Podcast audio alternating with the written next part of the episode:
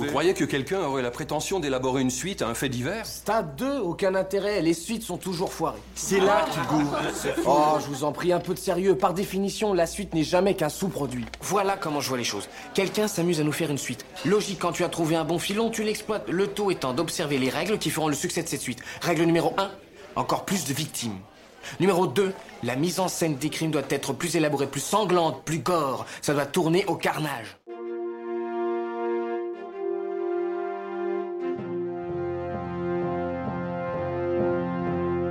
Hello there.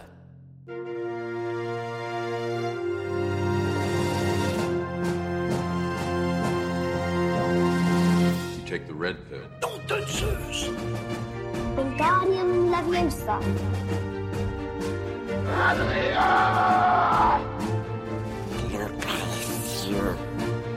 Get away from her, you bitch!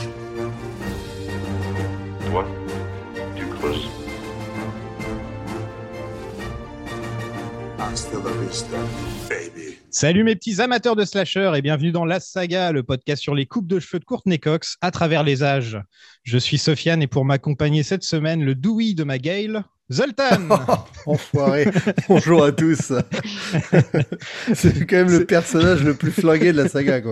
c'est c'est peut-être la meilleure introduction que je t'ai faite de toujours. Ouais, là. c'est vrai, ouais. Ah, tiens, au fait, je me demandais, Zoltan, c'est quoi ton film d'horreur préféré? Euh, bah, préféré. euh, ah, genre, regarde, c'est pas un genre que je maîtrise bien, hein, donc. Ah ouais, euh, moi non plus, donc. Mais euh, On écoute, s'est trouvé. euh, hein. Ouais, là-dessus, euh, non, franchement, je- en vrai, j'ai- en fait, j'ai vachement de mal à. Même pas un petit Shining ou un truc comme ça Non, non, euh, enfin, j'ai, du mal à me mettre dans la tête de, de- des gens comme nos invités qui, qui je regarde des films d'horreur en mode, euh, genre, souvent pour le plaisir et tout, tu vois. Moi, c'est tellement une expérience. Ça tire à, que- balle, à balle réelle direct. Non, non, mais c'est un- une sensibilité, hein, c'est pas du tout, je critique pas. Mais je, je suis, euh, enfin, en fait, j'arrive pas, genre, enfin, par exemple, pour avoir parlé un peu avec Az euh, l'épouvantail, euh, qui est un, un grand connaisseur de films d'horreur, le mec ne re- enfin, regarde quasiment que ça, et moi, je serais incapable, enfin, ça me rendrait dingo, quoi. Bah nous, Donc, on a bien regardé des films de super-héros pendant au moins deux ans d'affilée toutes les Et semaines. regarde, euh, voilà le résultat. Voilà, c'est pas, c'est à peu près la même chose qu'on a fait. Ouais, mais ça, c'est déjà plus dans ma, dans ma corde. mais Ouais, c'est ouais. vrai que, Donc t'as même pas un petit film qui te vient à l'esprit là bah, comme en ça. vrai, ça devrait, ça devrait être, euh, est-ce que le silence des agneaux, ça compte comme un Bah film d'horreur? oui, Je pense pas. oui. Ouais, bah voilà, mais Ouais, parce qu'on est c'est plus un, c'est un thriller. ouais, c'est un thriller Ouais. d'horreur. Ouais. Bah, thriller, c'est facile, mais voilà. On va dire. on va Scream, dire euh, oui. Scream, euh, Scream est sûrement celui qui m'a le plus marqué, en tout cas. Moi, c'est Batman v Superman. Ah, enfoiré. Ça faisait longtemps. ah ouais, Ah, fallait donc- relancer une pièce dans la machine. Voilà. Donc cette semaine, on va vous parler de Scream 2. Et pour nous accompagner, elle est derrière le site bonchicbongenre.fr, spécialisé dans les films de genre. Bienvenue Jessica. Merci, salut. Alors, euh, même question euh, qu'à tous nos invités. Quelle est ta saga préférée? Trois petits points en dehors de Star Wars. Bah, de toute façon, ce serait pas Star Wars, mais euh, moi, c'est Alien. Ah, bah ça, c'est une saga d'horreur, tiens. Ouais. Moi, je compte ça dans l'horreur, ouais. Ah bah oui, à part le 2, qui est pas vraiment un film d'horreur. Ouais, ouais, encore. C'est plus un film d'action, le 2, ouais, j'ai Mais oui, c'est sûr, c'est c'est plus Ouais. un film d'action de guerre, même. En tout cas, ça, on en parlera, ça, un de ces quatre, ce sera cool. J'ai hâte. Euh, sauf quand on va devoir faire les Prometheus et les Covenant, là, je serai un peu moins chaud, mais sinon. Ouais, ouais, là, c'est dur, ouais. Qu'est-ce que Scream représente pour toi? Euh, bah, Scream, ça représente euh, ma découverte du slasher, en fait. Parce que je me suis vraiment initiée au, au sous-genre du slasher avec, euh, avec Scream. Ouais, comme, euh, comme beaucoup de gens, hein, j'ai l'impression. hein, Ouais, c'est- Ouais, ouais. Ouais, ouais. Bah ouais, en fait, le 2, euh, j'avais été le voir au ciné, donc j'avais ouais, j'avais 12-13 ans. Et après, j'ai j'ai pris le 1, et puis après, j'ai tout fait, puis après, j'ai regardé Halloween, etc. C'est comme ça que c'est venu, quoi. Ça devait être cool au cinéma, la première scène. Oui. Ça Ouais, devait être ouais, pas mal, parce que moi, en 97, je devais être un peu trop jeune pour avoir. Non, j'ai pas vu Scream 2. Au cinéma, c'est impossible. J'avais 10 ans, donc je pense que c'était un peu trop limite. Mais, euh, mais ouais, ça devait, ça devait bien, bien être sympa, cette scène au cinéma, j'imagine. Ah Bah ouais, surtout qu'en plus, je découvrais complètement euh, Scream, en fait. J'ai commencé par Scream 2, mais en fait, je connaissais pas du tout, du coup, le, le premier. Donc, c'est ouais, c'était un peu, euh, ouais, un peu la claque, ouais. Il doit avoir une petite valeur sentimentale, alors, ce film, pour toi, j'imagine. Ouais, quand même, ouais. Et c'est quoi ton film d'horreur préféré, alors? Voilà, c'est un peu difficile. Euh, j'ai bien envie de dire Scream aussi, mais euh, En dehors de Scream, on va dire.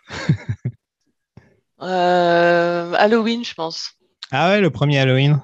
Ouais. Ouais, ouais, parce que la figure de Michael Myers, elle me terrifie même encore aujourd'hui. Même dans les mauvais Halloween, même si les films sont mauvais, lui, il me fait toujours peur. Donc, ouais, Halloween, je dirais. Ouais. Ah, je viens de me rappeler que le mien, c'était The Thing, en fait. Voilà. Ouais. Ah, Voilà. bah oui, je suis d'accord. Voilà, bah si Ouais. on compte comme film d'horreur, je te rejoins. Bah oui, oui, c'est un film d'horreur, hein, clairement. Alors, Et, je te euh, rejoins. ouais. Ah, il est génial. Ah, Ouais. Dommage que ce soit pas une saga. Non, je déconne. faut Bah, pas que tout soit une films, hein. saga non plus. Faut arrêter au bout d'un moment. Il y a trois films. hein. Il y a trois films? Comment Bah, ça, il y a trois l'original, le, re- le remake de Carpenter et la suite. Ah oui, un original, Oui. c'est vrai, j'avais oublié. c'est vrai, ouais. Ah, ah, ah, ah. bon, bah, je note, euh, Zoltan, je note. Et enfin, il est le créateur du Boulogne Horror Show, le festival de films d'horreur de Boulogne-sur-Mer, qui aura lieu le 31 octobre, hein, si je me, je me trompe pas. Bienvenue, bien ça. Alexandre. Bonjour à tous et à toutes, merci. Euh, quelle est ta saga préférée en dehors de Star Wars et de Scream? Euh, c'est compliqué, Euh, mais euh, en franchise, je pense que je dirais euh, Evil Dead. Ah, Pour son côté, euh, voilà, où euh, le premier est un pur classique de film d'horreur, le, le, le second euh, est, est plus tourné vers la comédie, et le 3 Mhm. vers vraiment du pur fantastique. J'aime beaucoup. ouais, c'est vrai. Ils en font pas un nouveau, là? Euh, si euh, Evil Dead, euh, je ne sais plus comment ça s'appelle, Evil Dead Rise, je crois, ça devrait se passer dans un, dans un immeuble. Ok. Pourquoi pas hein Faudra le faire sur un bateau aussi, dans un avion. euh, ouais. Ce qui a déjà Et- été fait pour Rec, hein, pour Rec 4 avec, euh, avec, avec le bateau. hein. Ah oui, c'est vrai, ouais. Je l'ai pas vu Rec 4, hein, donc euh, désolé. Bon, sert à rien. Qu'est-ce que Scream représente pour toi? Euh, Scream, c'est surtout euh, comme Jessica, en fait. hein. Scream 2, c'est mon premier film, en fait. C'est mon, mon premier film d'horreur. C'est aussi mon tout premier DVD. Voilà. Ah ouais. Le soir même, euh, j'ai eu le choix entre Scream 2 et Halloween. Donc, j'ai choisi Scream 2.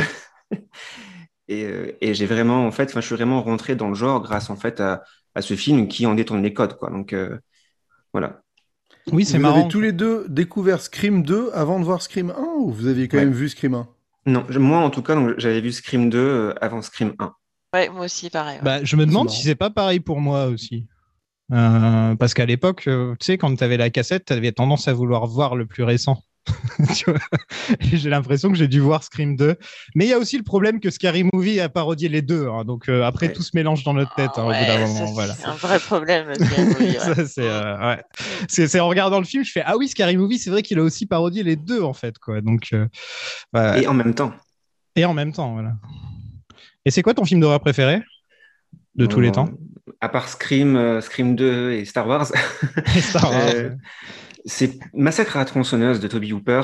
Parce Oh. que je trouve c'est c'est totalement en fait le film d'horreur que j'aime. On est vraiment dans le dans l'aspect documentaire craspec avec euh, aussi tout autour en fait toute une tout un making of tout un une histoire en fait euh, autour de ce tournage et je trouve ça je trouve ça incroyable c'est fait avec trois francs six sous avec une caméra euh, voilà euh, c'est même pas du 30 euh, c'est même pas du 35 euh, mais je trouve enfin voilà ça, ça a une, une ambiance ça a une créativité euh, je, je, je ne peux qu'aimer Massacre à tronçonneuse voilà. Et C'est quoi alors le Boulogne Horror Show Exactement? Euh, on fait ça donc depuis euh, 2016. En fait, le Boulogne Ah, Horror. Show, c'est un festival de, de films d'horreur donc qui, qui se déroule à Boulogne-sur-Mer dans le Pas-de-Calais, où euh, on diffuse donc trois trois films d'horreur. Voilà, c'est souvent des classiques. Et, euh, et en fait, on, entre, on entrecoupe ces, ces films avec des animations spéciales, donc créées en fonction d'un thème, euh, où on a beaucoup de bénévoles et voilà, qui, qui, qui se griment en, en personnages. On crée des petits euh, happenings.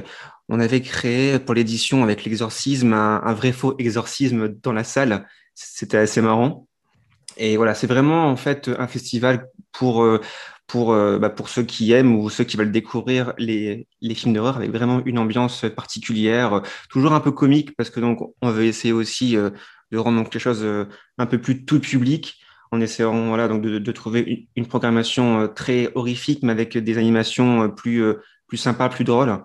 Et voilà, on propose euh, à manger et à boire entre les films. euh, on offre le- les pains au chocolat euh, à la fin de la, de la nuit, parce que donc voilà, donc ça se déroule de 21h jusqu'à très très tôt.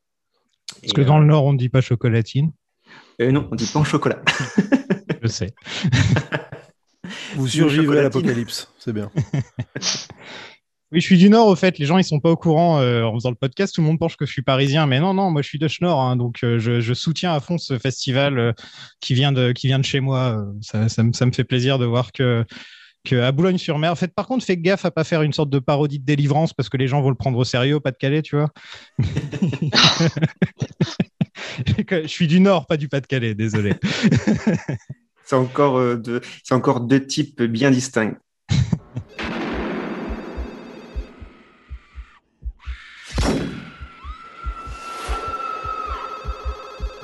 Donc, lorsqu'il écrivait Scream, le scénariste Kevin Williamson avait aussi écrit des synopsis de 5 pages pour deux suites potentielles. Donc, on en avait parlé euh, dans l'épisode d'avant.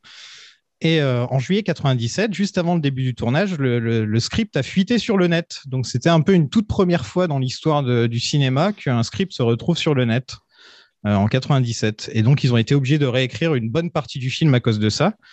Et sachant que le film est sorti la même année, parce qu'en fait, Scream est sorti en décembre. Donc ça veut dire que il- en, en janvier et février, il était peut-être encore en salle. Et le Scream 2 est sorti le décembre de cette année-là.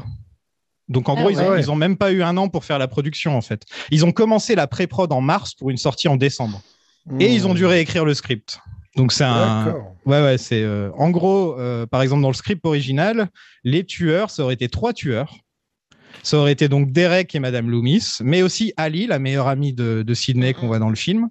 Et en fait, Cotton, à la fin, il sauve tout le monde, mais il décide de se venger et il tue Gail. Et à la fin, euh, Sydney et Cotton se battent jusqu'à la mort, en fait. Donc ça aurait été un film euh, assez différent au niveau de la fin.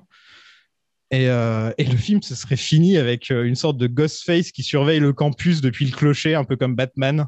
Ce qui me fait penser à l'épisode de Community où Abed est sur le toit. Et ça, me fait forcément penser à ça. Et euh, ouais, qu'est-ce que vous pensez de ça? S'il y avait eu trois, tueurs, vous auriez préféré? Alors, moi, je sais qu'en fait, on a souvent entendu dire, enfin, ce que tu dis, c'est que le scénario avait fuité sur le web. Et en fait, Kevin Williamson, il est intervenu en 2017 euh, en réagissant, en fait, en, en disant que le scénario euh, n'avait jamais fuité, en fait. C'était juste un faux scénario. Non, en fait, le, scénario a fuité deux fois, en fait, de ce que j'ai cru comprendre. Et la deuxième fois où il a fuité, c'était un des faux scénarios que Williamson avait écrit. Mais la première fois, il a bien fuité. ouais. Le Il- tout premier script, la toute première version du script a fuité, en fait. ouais. Il avait raconté qu'il avait écrit trois fausses fins, dont l'une d'entre elles, euh, euh, Dewey était le tueur. Ouais, c'est tout ce que je sais. Bah, Scary Movie a piqué l'idée au final. voilà, c'est ça. Et ouais, donc euh, ouais, c'est Williamson qui a dit ça 20 ans plus tard, mais euh, de ce que j'ai cru comprendre, ils ont vraiment, vraiment, euh, en gros, Wes Craven a dû improviser à mort sur beaucoup de scènes parce qu'il n'avait pas de script, quoi. Et, euh, et Ouais, les scènes étaient souvent que- écrites au jour le jour, quoi. Ouais. Ouais, puis c'est ça. Puis je crois que sur la, la scène finale, justement, euh, j'avais lu que qu'en fait personne n'était au courant, euh, sauf les acteurs concernés par les scènes, mais personne n'était au courant, sinon des le staff de, de, de l'identité des tueurs. En fait, ça devenait vraiment. euh, Ouais, c'est peut-être euh, c'est peut-être une des premières fois où il y a un exemple comme ça dans, de ciné- dans le cinéma de, de script qui, est, qui, qui, qui fuit et donc on se retrouve à, à devoir mettre plein de secrets dans le scénar. Là, le seul exemple qui me vient d'avant, c'est d'une saga dont on ne doit pas parler. c'est euh, quand euh, personne ne savait qui- que, que, que Dark Vador était le père de Luke, à part, à part Luke et le mec qui faisait Mm. Dark Vador, en fait. Mm, mm. Et, euh, et- mais, mais sinon, depuis, c'est devenu normal, quoi. Quand tu vois les films Marvel, par exemple, où euh, les acteurs, ils ont même pas, le droit Luc, de dire. hein. Ouais, je crois que en n'était pas au courant, mais- hein, ouais, si je me trompe Mais non, pas. parce que disait, la c'est phrase Obi-Wan sur qui le m'a- plateau, c'est Obi-Wan qui m'a euh, tué, ouais, je sais plus ce que C'est c'était ça, c'est exactement. j'ai tué ton père, ouais. Ouais, j'ai tué ton père, c'était ça. Et tu vois que maintenant, enfin, les acteurs de, de, de films de blockbuster, ils ont même plus le droit de dire le rôle qu'ils jouent, quoi. Enfin, tu vois, ils ont même plus le droit. Ils ont. J'ai retrouvé euh, dans le magazine de Fangoria de janvier 98, Ouh. ils avaient fait un grand dossier en fait sur le tournage de Scream 2. Ils avaient pu en fait donc assister euh, au tournage. Et, euh, et en fait, les acteurs donc racontaient que il n'avait pas eu connaissance en fait de, de- du tueur en fait la veille du tournage, la veille du tournage de la scène. Et les 20 dernières pages ont été imprimées sur un papier gris qui pouvait pas être euh, donc photocopié, d'où en fait euh, la peur d'être leaké euh, une troisième fois. Et en fait, ils ont reçu les 20 dernières pages, donc six semaines après le tournage. Donné après, oui, c'est ça, six semaines de tournage. Donc comme quoi, c'est vraiment bien, euh, bien souclé. En tout cas, les acteurs étaient pas au courant de qui était le tueur, quoi. Au final, maintenant qu'on sait qui sont les tueurs, Ouais, balèque. Ah, c'est pas, euh, excuse-moi, mais c'est pas énorme non plus, quoi. Je veux dire, c'est pas. euh, Encore le premier, oui. Voilà, que tu apprennes qu'il y ait deux tueurs et tout, enfin, que voilà. Mais, euh, mais une fois qu'ils refont le coup des deux tueurs, enfin, c'est plus vraiment très. Ouais, surtout que, enfin, bon, bah, on en parlera, mais c'est Ouais. vrai que t'as deux, t'as deux persos qui ont aucun autre intérêt à être dans le film que être les, les tueurs. c'est, ouais, c'est, ouais. Donc bon. Donc les titres envisagés Scream Again, pourquoi pas, Scream Louder, et euh, tout simplement Scream the Sequel. Vous auriez préféré un titre dans le genre ou, ou- ou les- la numérotation classique à la Rocky vous plaît? Ouais, non, moi ça me plaît bien comme ça. Ouais. Parce que Scream, Scream Again, ça aurait été un peu. Ouais. Ils font quoi Ça pour fait le un peu 3 gag, Scream en fait. Again and Again? Et ouais, j'ai pas eu énormément d'infos hein, sur la prod. euh, le, le fait que la prod a, a dû. Enfin, le. De mars à décembre, ils ont fait le film, quoi. Donc, euh, c'est un des films les plus expédiés que j'ai vu de toute ma vie au niveau Mm. de production. C'est un truc de ouf. Après, c'est vrai qu'il est pas compliqué. Hein. C'est dans un campus. euh, ça- Enfin, les persos, euh, ils sont. D'ailleurs, c'est c'est pas un film très complexe, quoi, à mettre en scène. Donc, au final. non, mais il a pourtant un budget de 10 millions de plus que le premier. Ouais, bah, ça, tout le monde a pris au passage, quoi. Ouais, sens je le- pense que c'est ça. Les trois acteurs principaux ont dû, euh, et Wes Craven ont dû euh, augmenter un petit peu la note et euh, ça doit Ouais, jouer à ça. ça. Ça. Souvent, ça marche comme ça, hein, les suites. hein, les, les acteurs, si, si- bah, après, oui, ils sont sortis après le carton du 1. Enfin, donc, euh, enfin, ils ont même commencé à tourner Ah, mais ça a pendant le carton du 1. carrément. Ouais, en fait, ils ont signé la suite juste au, dé- juste au premier press screening.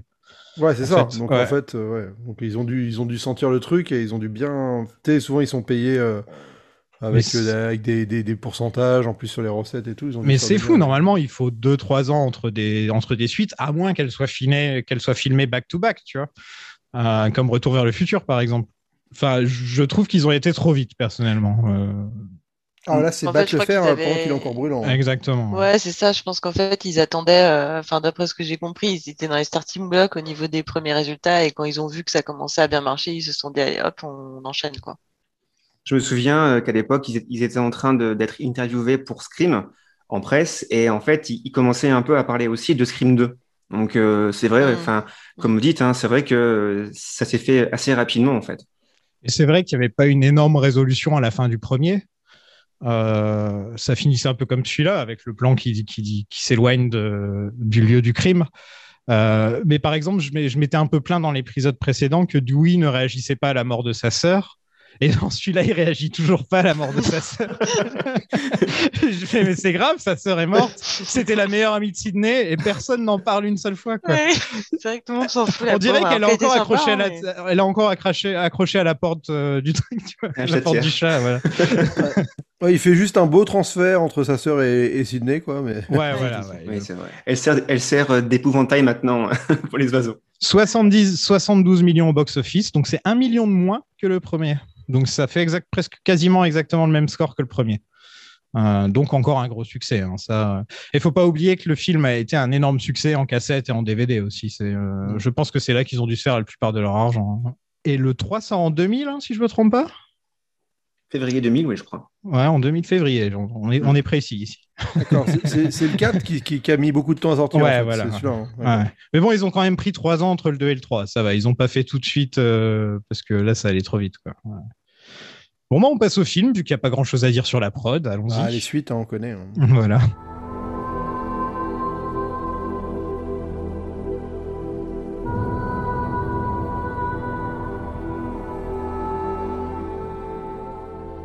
Nous sommes en 1997 et tout le monde s'est réuni au cinéma pour la sortie de Stab, le film inspiré des crimes de Woodsboro.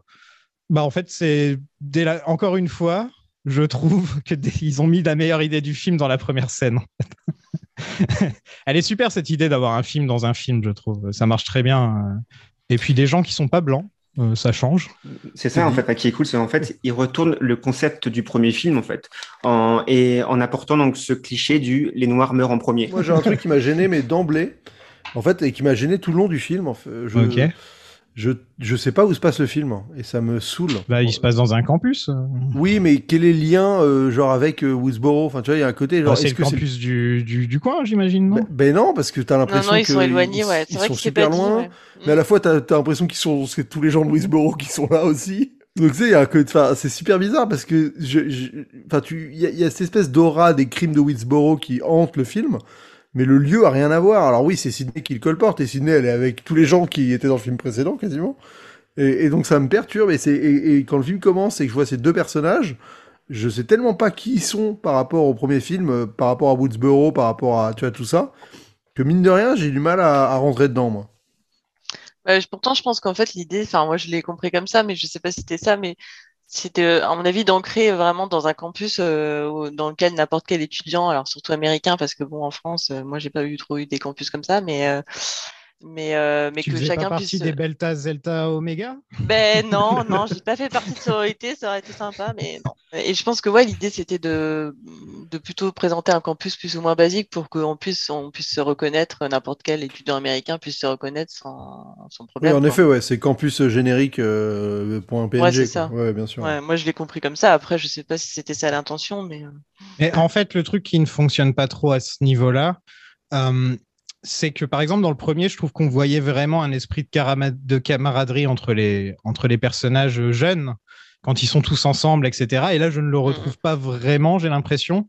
On dirait que c'est un peu des éléments rapportés mis ensemble pour dire, bah, Sydney, elle a des potes. Ouais, c'est ça. euh, Moi, je trouve qu'ils sont mal incarnés. Enfin, tu t'y crois pas à ces personnages, tu sais pas qui ils sont vraiment. Enfin, c'est très bizarre. Quoi. Moi, j'ai j'ai du mal à me, à me faire au perso, en fait. Ouais, c'est un peu moins euh, défini que dans le premier, je trouve, à ce niveau-là, euh, où tu Bah, voyais bien qu'il que, y en avait fait, les il deux fonctionne couples, plus il y en avait duo, le moi, meilleur pote, euh, il y avait, ouais, ouais. il Ça fonctionne, fonctionne plus en plus en duo, duo, en tu fait. disais ouais. Bah Mm. ouais, en fait, tu vois, t'es souvent, euh, t'as Dewey avec euh, Gail, t'as donc Sydney avec son son mec. Euh, Enfin, c'est c'est vraiment plus euh, puis Dewey avec euh, aussi euh, comment Sydney dont il s'occupe beaucoup. Euh, Sydney et puis euh, Ali, je crois, c'est, je sais Ouais. jamais son. Enfin, Gail et, et son caméraman aussi. voilà, c'est plus des duos en fait qui de de temps en temps s'embriquent, mais c'est vrai qu'il n'y a pas de dynamique de groupe euh, comme dans le premier, quoi. Non, et puis voilà, c'est euh, c'est un peu dommage à ce niveau-là, euh, parce que ils ont quand même pris des acteurs talentueux, hein, on peut pas dire le contraire. Là, on a vraiment Ah, y a du un, monde, hein. un cast all-star. Et euh, mais pour revenir à l'ouverture du film, c'est direct méta euh, dès, dès- dès vraiment la première scène. Et euh, je trouve que ça perd ce côté méta par la suite. Euh, là, par exemple, en fait, par, par méta, je veux dire faire des références aux autres films d'horreur. Là, on fait des références aux autres films d'horreur dans la première scène, alors que dans toute la suite, on fait des références au premier Scream, en fait. Plus Ah ouais, que à tous vrai. les films d'horreur, je trouve. Et, euh, et je trouve que ça se perd un peu à ce niveau-là, au niveau méta. Ça fait plus des clins d'œil à soi-même que des clins d'œil au genre en général, en fait. Alors oui, c'est vrai, et en même temps, il y a quand même quelques trucs un peu subtils qui sont placés que moi j'aime beaucoup. Par exemple, euh, la scène avec euh, avec Sissi, euh, donc Sarah Michelle Gellar là. Euh, en fait, c'est vraiment une référence directe à, Terreur sur la ligne, parce que du coup, enfin, je sais pas si vous l'avez vu, mais en fait, ça fonctionne sur le principe d'une babysitter qui est toute seule dans une grande maison qui est précisément positionnée dans un salon en face d'une télé, donc comme comme Sissi dans le dans Scream 2, et euh, qui reçoit un coup de, de- des coups de téléphone comme ça d'un psychopathe, donc comme Sissi, et qui et il s'avère en fait que la menace vient de vient de l'étage en haut, comme euh, Sissi qui croit entendre euh, un bruit qui vient de là-haut. Donc là, c'est exactement le même. euh, Ouais, mais ça commande exactement pas la séquence, quoi. Enfin, c'est ça qui est troublant, c'est que ça commande pas, en fait. D'habitude, Scream, il y a toujours ce côté où ça commente les, les Voilà. tropes du là, genre, alors commande que là, pas. ça Et les moi, reproduit, quoi. Ouais, c'est ça. Et moi, c'est Mhm. c'est ce que j'aime parce que du coup, là, euh, enfin, moi, du coup, ça s'adresse effectivement, par contre, à des vraiment des fans de genre et voilà, des. Mais euh, c'est vraiment quand, quand on connaît le film, euh, qui en plus a aussi inspiré Terreur sur la ligne, ça a aussi inspiré euh, Scream. Hein, c'est c'est Wes Craven aimait beaucoup ce film aussi. Bah, la première Et, séquence, ça euh, ressemble à ça, de toute façon, de base de Scream. C'est avec le coup de fil. Ouais, c'est ça. Ouais, ouais, Moi, je suis pas d'accord le- avec vous, par contre, sur le fait qu'il n'y ait pas beaucoup de références aux films d'horreur, parce que euh, plus loin, en fait, dans le, dans le film, il y a quand même une, une longue scène où Randy et, euh, et ses amis et parlent, en fait, voilà, donc de, de, de suites Mm. de films d'horreur. Euh, il y a aussi encore un Ah, autre de suite de moment- films. De suite Il de parle films. de ouais, c'est ça le problème. oui, je pensais que ça aurait été plus logique de parler que de films d'horreur, mais il décide de parler du parrain, de l'Empire contre-attaque. Je me suis dit c'est un peu bizarre comme euh, comme De raisonnement. On est on est là pour parler. Ouais, encore Aliens, tu vois, c'est une suite d'un film d'horreur, donc techniquement euh, ça fonctionne quoi. Non, mais surtout, ils en parlent euh, d'un point de vue pas du tout. euh, En fait, ce qui était intéressant dans le premier, c'est que c'était des gens qui voyaient la vie comme dans un film. Et donc, euh, et alors que là, en fait, c'est des gens qui voient des, qui voient les films comme des films. Enfin, tu vois, enfin, c'est des cinéphiles en fait. ouais, c'est des Ouais, cinéphiles qui parlent. Et donc, c'est pas du tout le même rapport de d'ados qui, qui, dont la réalité et le film se brouillent et des gens qui sont conscients de l'histoire du cinéma, du cinéma, et qui décryptent les films en disant, bah, la suite, elle est pas bien parce que les enjeux peuvent pas être relancés. Enfin, tu vois, euh, c'est-à-dire que c'est, c'est quand même pas le même rapport au film, et je pense que c'est, c'est un peu moins universel sur la manière d'aborder le, le, le genre et le cinéma, quoi. Bah, et je trouve qu'en plus que ça fait répéter parce qu'il y a déjà le personnage de Randy. Alors si tu fais que tous les personnages sont comme lui, au final, quel est l'intérêt quoi? Tu perds beaucoup d'intérêt, je trouve, une fois que tous les personnages parlent en référence et comprennent tout à l'histoire du cinéma et tout. Non, c'est un peu bizarre. Euh, dans le premier, c'était surtout Randy qui était comme ça. Là, c'est toute une classe quoi. Donc, Ouais. euh, Parce qu'ils sont, euh, parce qu'ils font des études de cinéma. Oui, bien sûr. ouais. Oui, donc, et, en- ok. et- et- et d'ailleurs, en parlant de ça, euh, c'est logique que Randy fasse des études de cinéma, etc. Pas de problème. Mais pourquoi Sydney veut devenir actrice? Euh, elle fait plutôt fin du théâtre, même si c'est Ouais. actrice, mais c'est plus fin dans le théâtre. Alors Parce que ça va un peu à l'opposé de ce qu'elle représente. Elle est complètement, euh, elle est dégoûtée des spotlights et des projecteurs et des trucs comme ça. Et donc, c'est, enfin, j'ai trouvé ça un peu bizarre comme choix de, de la rendre actrice. Je la vois. Euh, pas- je pense que l'idée, c'est justement, euh, elle aime pas du tout sa, sa, enfin, finalement, la vie qu'elle, euh, qu'on lui a imposée, parce qu'elle choisit Hmm. pas d'être un objet euh, de quelque part euh, médiatique euh, que- qu'elle déteste. Et du coup, c'est l'idée de jouer quelqu'un d'autre, en fait, d'être quelqu'un d'autre et peut-être de reprendre un peu de contrôle justement sur son, sur son image. Et du coup, là, pour le coup, c'est pas hyper subtil, mais c'est clairement ce que lui dit son prof à un moment en disant, euh, avec le, le- voilà, l'analogie avec le personnage de Cassandre de la mythologie, euh, en disant, voilà, euh, il faut que tu reprennes le dessus. euh, Enfin voilà, c'est toi qui as raison, c'est toi qui es forte, c'est toi, etc. Et je sais pas, je l'aurais imaginé devenir avocate, moi, tu vois. Enfin, Objection. voilà, une, une, une avocate badass, tu vois, qui se laisse pas faire. Si on peut donc revenir sur la, sur la scène d'ouverture, sincèrement, je, je, je me serais vu dans le, dans le public, euh, enfin, ou en tout cas même en tant que victime, euh, que je, je peux crier, euh, hurler, et en fait, on, on croit que ça fait partie du show. C'est, c'est, c'est horrible. C'est Ça se passe comme ça au. Boulogne Festival ou pas? Euh, ça pourrait, c'est peut-être des idées que je pourrais mettre en place. Non, mais c'est une très bonne idée. C'est euh, une excellente idée. d'avoir ce- cette dit parce que bon, euh, nous c'est vrai que nos séances de cinéma sont un peu plus calmes, à part quand tu vas dans les projos, euh, les, avant-premières et les trucs comme ça, c'est un peu plus calme. Mais aux, États-Unis, ça déconne pas dans les films d'horreur, quoi. C'est genre euh, ça hurle et tout, donc euh, ça fonctionne très bien en plus avec. c'est un truc d'adolescent d'aller voir des films d'horreur comme ça et et oui, la pauvre, enfin, on, s'en- on- on se sent mal pour elle parce qu'il faut attendre qu'elle s'effondre pleine de sang au milieu de la, au milieu de la scène Mm. pour que les gens la, la remarquent. Puis même le même- coup du couteau dans l'oreille, là, euh, ça, ça fait aussi bien flipper hein, quand même. Euh, Même si Scary Movie, je sais, Zoltan, Scary Movie. Ah non, mais je, c'est bon, c'est la seule séquence qui est parodiée dans Scary Movie, donc ça va. Donc ça va. Je veux dire, euh, Et, euh, mais, non, mais euh, c'est ouais, vrai que- bon, bah, le couteau dans l'oreille, c'est quand même, euh, je veux dire, euh, faire des mini bruits pour être sûr que le gars Il colle dit son quoi le mec? Il dit quoi le mec? En plus, c'est c'est Welcome les bruits, on to dirait un enfant. On dirait un enfant. oui, ouais, il c'est- chante à moitié, ouais, c'est Ouais. bizarre. Non, non, mais c'est une Pour, scène, euh, ouais, pour que- ouais, c'est une scène vraiment passionnante. Hein. C'est, enfin, l'idée là, pour moi, c'est vraiment de, enfin, en fait, euh, Wes Craven, il s'ad- il s'adresse directement à nous euh, en nous incluant en fait dans le, dans cette séance euh, de cinéma, parce que je me souviens que quand, en le revoyant là, je me suis rendu compte que quand les deux personnages arrivent dans la salle, euh, il y a la fameuse chanson Red Right Hand qui est dans le premier. Et ça, c'est clairement pour s'adresser à nous, spectateurs de Scream, parce que c'est pas une chanson qui est digétique en fait dans le dans le premier, donc il n'y a aucune raison que ce soit dans le film Stab. Enfin voilà, qu'on en ait conscience. Et c'est, enfin ouais, il s'adresse vraiment à nous. Et pareil dans le pendant la diffusion du film, en fait, il y a un moment, on, on se contente pas de nous montrer l'écran où, est diffusé Stab. C'est vraiment euh, on voit l'écran en fait comme si on le regardait en fait Stab. Donc il y a vraiment un rapport comme ça euh, de nous questionner en fait sur euh, ce qu'on regarde, pourquoi on regarde des films d'horreur, qu'est-ce qu'on y cherche, enfin et, et puis d'ailleurs la victime bah elle finit vraiment devant l'écran quoi. Donc c'est. Non non c'est moi je trouve que c'est une scène qui est très très euh, très très bien construite parce qu'il y a aussi le personnage justement de Maureen là euh, qui euh, qui en fait au départ elle représente un peu le comment dire le, le ouais la cinéphile avertie en fait qui se qui voilà qui critique les films d'horreur qui comprend pas pourquoi le personnage agit comme ça etc et en fait euh, le moment de bascule il se fait quand euh, elle finit par se prendre au jeu et quand t'as le quand t'as Ghostface qui arrive euh, s'asseoir à côté d'elle en fait elle est elle est en train de se délirer sur le film elle commence à être dedans et tout. Et c'est là qu'elle commence en fait à à être poignardé, quoi. Donc c'est vraiment ce truc de, euh, voilà, qu'est-ce que, enfin vraiment de nous questionner sur ce qu'on regarde. Et moi, j'ai, enfin, je trouve que cette scène, euh, enfin cette séquence est vraiment très très bien construite, quoi. Ah, ça va mieux marcher de, de le découvrir au cinéma aussi, parce qu'il y a quand même ce rapport euh, ultra Ouais. euh, métal, justement, de, de toi qui vas voir la suite de Scream et, des gens du film qui vont voir le Scream 1 au cinéma en même temps que toi tu vas au cinéma. Enfin, c'est sûr que moi, je l'ai que découvert à la maison, il y a, il y a- tu perds une dimension, c'est évident. À l'époque, je me souviens en plus, ils avaient euh, offert, comme dans le film, euh, des masques euh, aux spectateurs.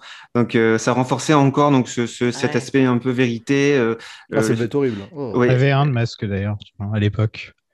Ils en avaient édité un pour euh, la sortie de Scream 4 euh, en DVD et il était totalement euh, mal fait. euh, Enfin, il était vraiment donc on- aurait dit une crêpe. D'accord que c'est euh, que c'est Heather Graham hein, qui joue la, la, la Drew Barrymore de, Oui, c'est bien elle. de Ouais. Stab. hein. Ouais, ouais. Ouais, C'est, marrant de voir euh, tous ces acteurs il y a, qui, qui ont quand même vraiment percé par la suite. quoi. Parce qu'il y en a un paquet hein, dans le film. euh, Et cette fois, il y a quand même une référence dès la première scène pour montrer que c'est un film, pas de Wes Craven qui fait une parodie, enfin qui se moque un petit peu des films d'horreur. C'est que ça va pour commencer sur une scène de nu. Alors que, Mhm. dans, la, alors que dans la scène originale, il n'y a pas ça. Et on dirait que c'est les producteurs qui ont dit Eh, ajoutez une scène Ouais. de nu. Tu vois et ça, Mhm. ça m'a fait rire. C'est un commentaire vraiment de Wes Craven sur les producteurs de films d'horreur. Euh, mais il faut le voir. quoi. Est-ce que vous saviez que ces scènes de stab étaient filmées par Robert Rodriguez? Ah, Ah. C'est écrit, hein. C'est écrit Ouais. dans le Ah au générique du film, je crois, au tout début, mais j'étais pas vraiment sûr si c'était lui qui, les avait réalisés. euh. Eh bien oui. Euh, quand vous pensez film dans un film, est-ce qu'il y en a un qui vous vient en tête là comme ça, en dehors de Stab bien sûr? Oh, Fred, euh, Freddy, enfin, Freddy euh, euh, le, le- celui de, de Wes Craven, avec euh, en fait où les, où les acteurs, où les personnages jouent euh, leur propre rôle, leur propre vie. Euh, Wes Craven New Nightmare? Ouais, Ah, c'est ça.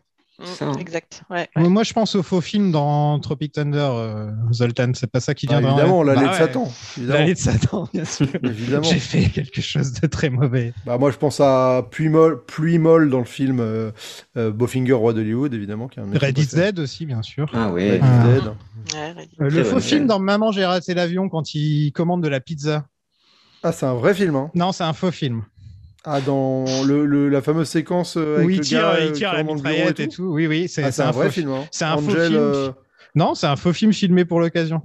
Ah bah non, parce que je viens même de le voir dans un, un petit euh, trivia qui dit que dans Détective Pikachu, il regarde le même film. Oui, c'est un faux fameuse. film. Ah, ok. Bah, tu vois, je me suis fait avoir. Attends, je tape quand même au cas où. Non, non, mais t'as sûrement raison. euh, Pour moi, c'est vrai, vrai, la vraie histoire du faux film de Maman, j'ai raté l'avion. Donc c'est Ouais, vraiment un faux voilà, film. voilà. Bon, ce sera coupé tout ça. Donc le mec qui jouait dans House, je suis le seul à l'avoir reconnu, j'ai l'impression, se fait tuer dans les toilettes d'un couteau dans, dans l'oreille.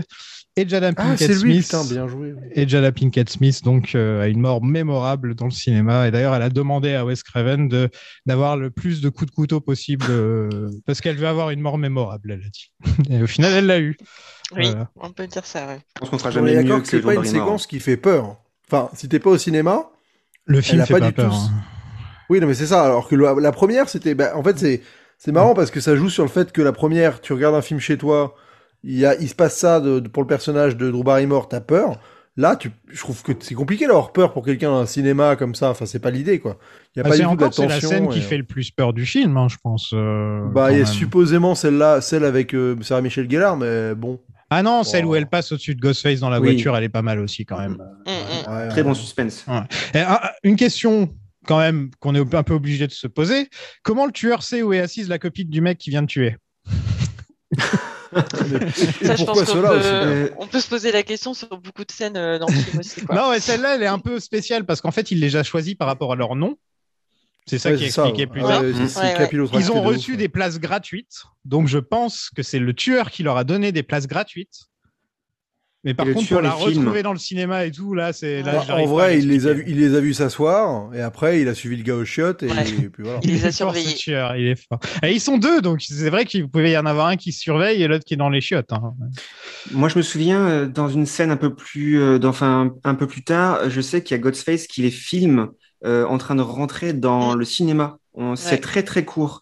On le voit dans vrai. la télévision, dans l'amphi- dans l'amphithéâtre. Donc, je pense qu'il y a tête de ça aussi. Ils ont dit voilà, euh, elle est, euh, elle est habillée de telle manière, etc., etc. Et euh, pour ça, je pense. Juste pour, euh, est-ce que je peux juste me permettre de revenir sur euh, juste la, la, le- la séquence de stab? On- on- je pense qu'elle est quand même, on est d'accord qu'elle est ouvertement moins bien réalisée que la première, la, enfin, la, la scène de, de, de Scream, quoi. Ah oui, Parce mais c'est fait exprès. qu'il y a pas. Sûr. euh, tu vois, il y a, il y a- il- ce que j'aime bien, c'est qu'il y a, dans Scream, il y avait ce côté euh, avec, la, avec les parents. Enfin, il y avait et surtout, tu voyais finalement, ils arrivaient à, à, à ne pas montrer euh, une certaine violence euh, qui pouvait servir à rien, alors que là, il y a cette espèce de plan qui dure une plombe où il la, il la plante dans un arbre. Et je trouve que ça, c'est un plan qui diminue vachement l'effet de, de ce qu'on avait vu avec Drew Barrymore avant, où c'était un peu plus ellipsé et c'était ça qui faisait peur, quoi. C'est surtout, je pense, en fait, hein, pour, euh, pour montrer que les, les, les, les films inspirés d'une histoire vraie, comme, euh, comme pour Woodsboro, c'est toujours un peu donc romancé. Il y a toujours un peu enfin, de choses qui, qui, bah, qui, différent, qui, qui, qui est différent par rapport à la réalité fictionnelle, hein, comme on dit. Et avec euh, donc, le film qui sort, c'est, euh, je pense que c'est fait exprès, oui, c'est, c'est, c'est cheesy, euh, vraiment. euh, C'est l'adrénaline, Maureen. C'est bon d'avoir peur, c'est excitant. Tu vois ce que je veux dire? Non, mais je vais te dire ce que c'est. Écoute bien. C'est un film de trous du cul de blanc avec des trous du cul de pétasses blanches qui trouvent toujours le moyen de se faire mettre leur trou du cul de tripes blanches à l'air. Ah ouais, parce que Sandra Bullock s'est mis Jamaïque, peut-être. Non, mais reconnais que depuis toujours, le film gore est un genre cinématographique où les Afro-Américains sont absents. Je ne savais pas que t'avais une maîtrise en cinéma black, Madame Luther King. Écoute, je suis abonné à Clap Magazine, ok? Je connais à fond mon sujet. Info tueur appelle Sydney, mais elle a un truc pour voir qui appelle maintenant. Et ça, c'est une des bonnes idées aussi du film, euh, de montrer que Sydney, elle, elle est blasée plus qu'autre chose de tous ces trucs-là. Et elle est désormais à l'université, donc les étudiants ont un débat sur est-ce que la violence au cinéma amène à la violence dans la vraie vie, qui est un débat sans fin hein, entre nous. C'est pareil avec les jeux vidéo. hein, de nos jours, il y aura toujours des débats sur est-ce que les jeux vidéo ça rend violent et ce genre de Ouais. choses. Mais je voudrais tout de même parler d'un truc. euh, J'en ai un petit peu parlé dans l'épisode précédent. C'est des crimes dans la vraie vie qui auraient été inspirés par Scream. Hum, Donc euh, trigger warning. hein, euh, On va passer en mode true crime. Je vais ajouter la musique de Faites entrer l'accusé juste derrière, comme ça, ça fera bien. Donc on commence en 1998. Il y a deux ados de 14 et 16 ans qui ont poignardé la mère d'un d'entre eux 45 fois. Et l'affaire est connue comme les, les Scream Murders, euh, car les deux ados ont clairement dit avoir été inspirés des deux premiers films et qu'ils avaient l'intention d'utiliser l'argent de la victime pour acheter des masques de Ghostface et des modificateurs de voix pour recréer les meurtres du film. Ouais, d'accord.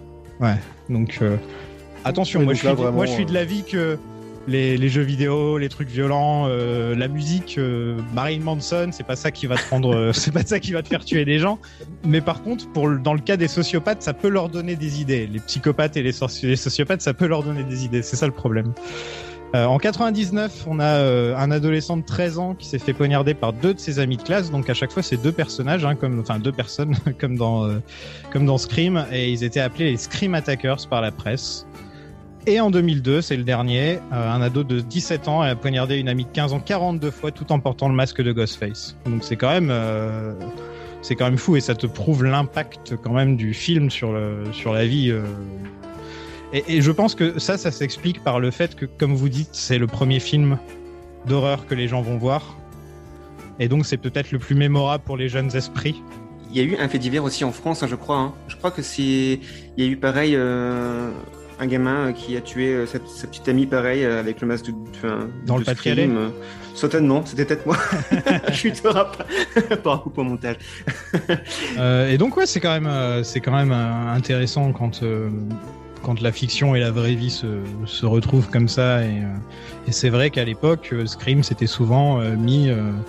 il y avait, y avait ça, la musique de Marilyn Manson, comme je disais, GTA par exemple. c'était les trois trucs qu'il fallait pas que les adolescents en fin 90, début 2000. euh, c'était genre mal vu. Regardez South Park par exemple, c'était très mal vu aussi à l'époque. Ça pourrait te mener à tuer des gens. Bon, pour l'instant, j'ai tué personne. Je dis, je précise bien pour l'instant. Je crois qu'on avait accusé Matrix aussi à l'époque. euh, Tout à fait, après Columbine. après Columbine, ouais. Ouais, ouais. ouais, ouais, ouais. Parce qu'ils étaient habillés en trench coat et tout. Ouais, c'est ça. Voilà. Oui, c'est vrai. C'est un peu ce que dit Billy Loomis en fait dans le premier film, hein, premier film hein, Ouais, que, que, que les films ne créent pas les psychopathes, mais les films les rendent plus créatifs. C'est exactement, ça. Mm. Et c'est c'est intéressant parce que le personnage de Mickey, là, c'est comme ça qu'il s'appelle à la fin, Ouais. qui dit qu'il veut mettre ça sur le dos de, des films d'horreur. On dirait que c'était une sorte de réponse anticipée à ce qui allait se passer dans la vraie vie parce que les, les meurtres se sont passés un an ou deux après. Selon vous, ce qui vient de se produire dans ce cinéma est-il imputable ou non au film projeté hier soir? Ce serait un raisonnement un peu simpliste. Je trouve ça primaire de mettre la violence sur le dos du cinéma. Faut sortir le dimanche. Tu regardes jamais les infos? Et ouais, il faut suivre. L'assassin portait un masque exactement comme dans le film, qui est donc directement responsable. Non, je regrette. Pour moi, le cinéma n'influence pas nos actes. C'est le schéma classique de la vie imitant l'art, imitant la vie. C'est pas un sujet de devoir et encore moins de l'art. J'étais en biologie avec cette fille. On est en pleine réalité. Et donc là, on a le droit à la classe de jeunes acteurs et actrices de 1997. On a Pacey de Dawson. On a Buffy. On a Timothy Oliphant, qui est le seul à avoir eu une bonne carrière. De toute la- de tout- Bon, allez, Buffy, elle est pas mal sa carrière, je suis méchant. Ouais, quand même. Euh, Jerry O'Connell de Sliders. Je suis la seule personne à, se rappeler, à me rappeler de Sliders, mais c'est pas grave. Euh, Oh Rebecca non. Gayheart, qui est surtout connue pour avoir écrasé un enfant. Euh, Portia de Rossi. euh, Portia de Rossi d'Arrested Development. Euh, Tori Spelling. Et, euh, et Luke Wilson, donc on a quand même, euh, on a quand même un sacré cast euh, au niveau des jeunes, quoi. Je sais pas si les suites arrivent à, à- à être au même niveau. euh, c'est à vous de me dire là. Est-ce que les suites ont un cast aussi cool que les deux premiers? 4, hein. Euh, J- Jessica, tu es d'accord avec moi? Dans le 4 et aussi dans le 3. hein. Et Dans, dans le 3, je vais pas spoiler parce que je pense que vous, enfin, vous allez le voir, mais il y a, il y a une actrice d'une grande franchise de, de Oui. fantastique, de science-fiction Oui. que vous aimez tous. Que vous aimez bien citer d'ailleurs, souvent. Voilà. Et dans le 4 aussi, hein, il y a surtout Ouais, Il y a Carrie Fisher. Peut-être. Carrie Fisher avec un couteau. c'est- Attends, je, je vais le regarder tout de suite le film. C'est la tueuse, spoiler, c'est la tueuse. Ouais. Et il y a aussi, euh, dans Scream 4, il y a, il y a surtout en fait, ben, les, les, les nouveaux talents en fait, euh, des Ouais. séries américaines. hein. Il y a Emma Roberts, Hayden Panettiere, euh, Nico Ah oui. Tortorella. euh, voilà, c'est vrai qu'il y a beaucoup de. Bon, ça va. Alors, il continue la tradition d'avoir les meilleurs acteurs de séries télé de l'époque. Et ce qui est marrant en fait dans, dans, dans la scène de la classe, c'est que originellement euh, cette scène en fait était, était tournée dans un amphithéâtre. C'était vraiment pas en fait dans une dans une salle de classe pure et dure. Ça, on peut le voir en fait dans les bonus du 2. Je sais que tu en as parlé, euh, Zoltan, je crois, euh, pour, euh, dans l'épisode de Scream, qui disait que tu allais donc récupérer euh, euh, le coffret euh, anglais ou américain. Je l'attends toujours, ouais, le coffret britannique, exactement. ouais. Voilà. Tu Et dans les l'auras pour, bonus, le- sont- tu l'auras pour le 5, c'est bien. Ouais, c'est bien. ouais. Et dans, et dans les bonus, en fait, on se rend compte que la scène euh, est quasiment la même, sauf que c'est vraiment filmé dans un amphithéâtre.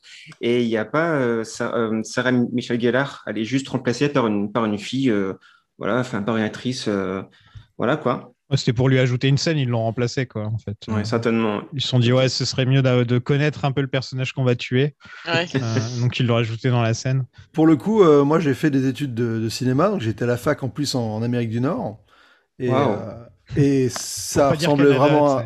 Ouais, non, mais non, parce que j'ai fait les deux, c'est pour ça que Ah, euh, j'ai vrai. en vraiment fait. euh, Mais euh, et, euh, et en fait, euh, c'est vraiment les cours ressemblent vraiment à ça par moment. Donc euh, je peux te dire que, que moi qui étais souvent en coloc, mes colocs me détestaient parce que mes devoirs consistaient à regarder des films, en parler le lendemain avec mes euh, avec mes collègues, alors qu'eux ils devaient faire des, des trucs relous de, de bah, d'école quoi. Donc euh, oui, c'est euh, c'est c'est beau la fac de ciné. Né- né- Allez-y. Donc, des petits débats sur les suites au cinéma, donc. Et euh, j'ai une petite question pour vous. On va pas parler de Scream 2, en l'occurrence. Y a-t-il une suite de films d'horreur qui vaut le coup? Alors, alors là, si, si ça prend autant de temps pour avoir une réponse, est, on est mal barré. hein. Je vais laisser parler euh, Jessica, euh, honneur aux dames. Moi, je vais me faire un peu taper, mais je dirais bien le Halloween 2, mais euh, de Rob Zombie. Ah, je suis d'accord Ah, avec ok. toi, oui. Que moi, j'aime beaucoup, mais en général, les gens le tapent un peu dessus, mais moi, je trouve qu'il est vraiment, enfin, il est, et je pense que c'est un des, des épisodes les plus sombres, les plus euh, radicaux et, et avec euh, des mises en scène sur euh, notamment le, le meurtre d'Annie euh, qui me reste toujours en tête parce que je trouve qu'il est enfin très bien mis en scène, très émouvant quelque part et alors que c'est un film très très brutal. Et ouais, je trouve qu'il est ouais, je trouve qu'il est particulièrement réussi. ouais. Surtout avec cette, cette version Director Scott hein, qui, qui rajoute un, un peu en fait euh, tout le background de, de, de Laurie en fait, c'est ça. hein, Ouais, et qui, ouais. et c'est vrai qu'il y a vraiment une, c'est vrai qu'il y a quand même une grosse différence hein, entre la, la version cinéma qui est un peu aseptisée et euh, une version donc, Director Scott vraiment encore plus brutale et, euh, et très euh, psyché. C'est, c'est vraiment ouais, une, une, une bonne suite. Je suis d'accord avec toi, Jessica. Euh, Est-ce que Hellboy, c'est. Non, c'est pas un film d'horreur. Le remake, oui. je sais pas, je, je- je tente des trucs. je- mon esprit est parti sur Del Toro pendant deux minutes. et voilà. Donc, dans la scène, il y a Joshua Jackson qui, euh, qui se fait en fait remettre euh, par Randy parce que euh, il se trompe dans la ligne Get Away from Her Beach de, de Aliens. Je sais pas si vous vous souvenez. Oui, Ouais, bien oui, sûr. Oui, oui. Et en Oui, fait, elle est dans le euh, générique du podcast, cette phrase. hein, donc, Ah, euh, voilà. Et en fait, euh, donc euh, Randy euh, bah, donc le remet en disant non, tu t'es- tu t'es trompé. Oui, et en fait, trompé, non, en Randy, voilà, c'est ça, il s'est Ouais. trompé. C'est ça qui était marrant. Et euh, vers la fin de la scène, euh, il y a une des une des euh, une des filles, qui lui dit euh, et toi, euh, qu'est-ce que tu ferais, fin du tueur, je crois? Et il dit je laisserai le le cinglé se faire la fille. Et en fait, ça c'est une une mauvaise traduction. Parce qu'en fait, en VO, donc Randy dit Je laisserai le geek se faire la fille. Et en fait, geek, ils ont remplacé ça en, en français par cinglé, alors que c'est totalement, en fait, pas du tout euh, le- la bonne signification. Ok. Ouais. Mais les années 90 avaient du mal avec ce mot. euh, Ils savaient pas ce que ça Ouais. voulait dire. Ouais. Ouais, c'est légèrement stigmatisant. Bah, même nerd, hein, il savait pas quoi, comment le traduire hein, la plupart du temps. Nerd et geek, il savait jamais, euh, jamais trop quoi en faire. T2. Toi, tu bandes dès qu'on parle de Cameron. Ouais, le maître du genre. Faut reconnaître que le premier Terminator est un must. hein. Ok, oui. Sarah Connor D'accord, d'accord, attendez. House 2, la deuxième histoire. Quoi? Les films d'horreur se sont complètement sabordés avec leur suite. Courtney Cox a désormais les cheveux rouges. Donc c'est le point cheveux Courtney Cox. On va le faire à tous les, à tous les films. Elle a écrit le livre qui a servi de base pour Stab. Et, euh, c'est elle qui se fait harceler par la presse désormais. Euh, Qu'est-ce que vous pensez de, de, de l'évolution du personnage de Gail dans ce film? Euh, bah, moi, je, je- moi, je trouve ça intéressant l'évolution qu'elle a dans le 2. Enfin, c'est parce que du coup, ça passe à travers ses vêtements. Parce que quand on la voit arriver euh, dans les premières scènes dans le 2, en fait, elle est toute en noir. Donc, il y a vraiment un côté. euh, voilà, Ouais, Comparé au peu- premier, c'est vrai qu'il y a une grosse différence parce qu'elle était en jeune, euh, jeune poussin dans, dans le premier. euh, ouais. Ouais, ça change de style. Non, là, elle est plus, euh, c'est, elle incarne un peu, euh, là, un truc, un- une entité peut-être presque, presque diabolique. Et en fait, euh, au fur et à mesure qu'elle est au contact de Dewey et qu'elle avance dans l'enquête, en fait, après, elle a, elle a un haut blanc avec une veste noire et après, elle enlève la veste noire, elle a plus que le haut blanc quand elle a- quand elle est sur la fin et que du coup, elle est un peu dans sa rédemption. euh. Attends, dis ouais. On- Dis ouais, il, il dit ça en français, dis ouais. Dewey? Ah, Dewey, Je- Dewey, il l'appelle Dewey en français. Mais en fait, je crois enfin, qu'il qu'il- qu'il dit Je crois les que deux c'est ça versions. plus. Bah oui, puisque j'ai fait le Ouais, montage et en français ils disent ouais. ouais, dit dans le ouais. premier. Dans le premier, ils disent moi, dit. Euh, Excuse-moi. Mais c'est vrai, dans le 2, dans le 2, c'est- t'as raison, en VF, il, dit- il a dit Dewey, ouais. Ouais, mais j'avais vu ça en faisant le montage Ouais. de l'épisode et, en- et Ouais. en- parce que j'écoute pour trouver les sons et j'entends ouais et je fais ils sont sérieux, ils ont traduit ça dis ouais. Ouais, mais Dewey, c'est chelou aussi, je trouve. Mais bon. Ouais, ouais. Bah, Dewey, ça fait penser à Malcolm. Euh, Ouais, bah, au gamin dans Malcolm, ouais. C'est sûr. Bref, excuse-moi, vas-y, euh, je suis désolé. Ouais, et en fait, euh, en fait, plus, euh, plus les meurtres se rapprochent d'elle et plus en fait elle, elle prend conscience qu'il faut faire quelque chose et qu'il faut arrêter en tout cas de, bah, de, voilà, de miser sur ce truc médiatique. euh, parce que du coup, bah, les, les premiers meurtres dans le cinéma, elle les voit pas, enfin, elle elle est complètement extérieure. Après, si, si, du coup, elle est déjà sur le campus et c'est là qu'elle commence à être un petit peu aussi en contact avec la, donc la tueuse, la, la Madame Louise. Et puis, euh, puis après, c'est Randy, quoi. Et là, Randy, c'était quelqu'un d'encore plus proche. Et là, il y a un vrai basculement où, euh, où elle fait un peu sa, sa rédemption. Donc moi, je trouve que c'est c'est effectivement un personnage qui, qui reste détestable parce que tu te dis, après le premier, c'est quand même un dingue que dans le 2, elle continue à, à faire ça et à faire chier Sydney, etc. Et puis, faut, en, en fait, elle comprend jamais. Il faut toujours qu'il y ait quelque chose de, de grave, finalement, qui arrive dans son entourage pour qu'elle qu'elle prenne un peu conscience de tout ça, quoi. Mais, euh, mais bon, euh, d'un côté, c'est vrai que Courtney Cox joue tellement bien euh, ces nuances-là que du coup, moi, c'est c'est quand même un personnage que j'aime bien, quoi. Au final, il n'y a pas beaucoup de meurtres qui sont vraiment liés à Sydney dans le film, en fait. Mm. Euh, par exemple, les deux premiers meurtres, c'est pas du tout lié à Sydney, alors que le- le- les premiers meurtres dans le premier, c'était lié euh, au fait que c'était l'ex de... Comment il s'appelait déjà euh, Le mec, le pote de Billy. J'ai failli dire le mec de Billy, mais on n'est pas très loin. Comment il s'appelle Sissi, par exemple, c'est pas du tout lié à Sydney. Ils arrivent pas assez à connecter ça au personnage principal, je trouve, dans le film. Bah, de toute façon, de manière générale, c'est plus les mêmes, euh, c'est plus les mêmes schémas parce qu'en fait, même le téléphone, il est pas beaucoup utilisé. C'est surtout Sissi finalement. Ouais, il, pend personne à un arbre. euh, enfin, il y a pas, il reprend pas les mêmes émos que. Voilà. Et puis euh, il y a pas mal de meurtres aussi. euh, c'est dans un espace public, euh, voire en plein jour. Donc c'est vraiment pas du tout le. C'est à mon avis, ils ont pas du tout cherché à faire euh, justement les mêmes euh, les mêmes schémas et la même structure narrative. Non, euh, mais mais c'est vrai que de, de décolorer les, les meurtres d'un personnage et de plus avoir ce rapport euh, d'être dans la tête du, de la personne qui se fait oppresser par ça, je trouve que ça, moi, ça me laisse indifférent. Enfin, moi, le meurtre de Sissi, par exemple, j'en ai Bah, rien à faire. Le meurtre de Sissi, c'est vraiment euh, une scène où on te Du on- body count, quoi. Enfin, Ouais, exactement. Et en plus, ça fait pas vraiment peur et ça te fait une sorte de réchauffé du premier. Euh, Non, moins bien. En moins bien, en- clairement moins bien. Le, le film fait des références au fait que toutes les suites sont beaucoup plus mauvaises que le premier, mais il a, il a pas vraiment d'argument pour prouver le contraire, en fait. Euh, Ouais, il sait pas trop quoi faire. Alors, c'est sûr qu'il y a Gay, le personnage intéressant. Moi, j'aime beaucoup, pour parler d'elle un peu vite fait, euh, la fin, vraiment, où elle a le choix entre euh, se faire interviewer ou aller avec dans, dans l'ambulance, et elle choisit l'ambulance. Et, Toi, ça, ça montre, ça montre l'évolution du personnage. Ah, c'est dit ouais. euh, hein. Mais c'est vrai que. bah ouais, mais euh, c'est dit ouais. Mais, euh, mais Ouais. sinon, c'est c'est un peu laborieux. C'est très laborieux, je trouve, pour réussir à, à, à investir le perso, enfin, à nous investir dans ce qui se passe, quoi. Parce que finalement, c'est on est très extérieur. Mademoiselle Weathers, ce serait pour moi un immense honneur d'avoir ne, ne serait-ce que quelques mots de vous à mettre dans mon article. Prenez bonne note. Ah, merci. Vos flatteries sont grosses comme une maison et sans effet. Fin de citation. Euh, parlons de Cotton Weary, qui est mon personnage préféré du film. Je suis un énorme fan de Cotton Weary. Qu'est-ce qu'il fout là, quoi? Non, mais qu'est-ce qu'il fout là? Il est génial ce personnage, il veut juste aller- il veut juste être à la télé, peu importe ce qui se passe. Et je le trouve très bien interprété par Liv Schreiber, que je trouve vraiment super bien dans le rôle. Et je sais pas, à chaque fois que je le voyais à l'écran, je me suis dit, j'étais content que Cotton s'en sorte à la fin, tu vois, alors que ça a l'air d'être un petit, c'est un petit con Cotton, hein, mais je sais pas, j'aime bien le personnage et la manière dont il est interprété. Le mec, il allé un an en prison. Euh, mais c'est bon, je t'en veux pas trop. Genre, sa manière d'être euh, me fait vraiment marrer. Je, je- je l'aime bien. Qu'est-ce que tu disais, Zoltan? Pourquoi il est là? Bah ouais, non, mais qu'est-ce qu'il sais, C'est marrant, genre, enfin, c'est, c'est, moi, c'est le problème que j'ai avec cette ville où tout le monde est là, quoi. Genre, Bah, coup, il est là pour avoir une interview. Il, était, venu- il est venu pour avoir une interview, il l'a dit. hein. Bah ouais, ouais, mais c'est vraiment genre, bon, bah voilà, euh, d'un coup, il y, a, y a le film qui sort, allez, on débarque tous dans le, dans le lycée de Sydney pour la faire chier, enfin, dans la fac de Sydney pour, euh, pour Bah la ouais, faire parce que du coup, la, la fame et puis la thune, elle est là. Hein, donc, euh, Sydney colle une nouvelle droite à, à euh, Gale. Et là encore, ça fait un peu réchauffer du premier. Je suis désolé. Tu... Enfin. À moins qu'elle le fasse dans tous les films. Si dans le 3 et le 4, à chaque fois, elle met une droite à Gaël sans aucune raison comme ça. Hé pauvre. Sydney, salut Bam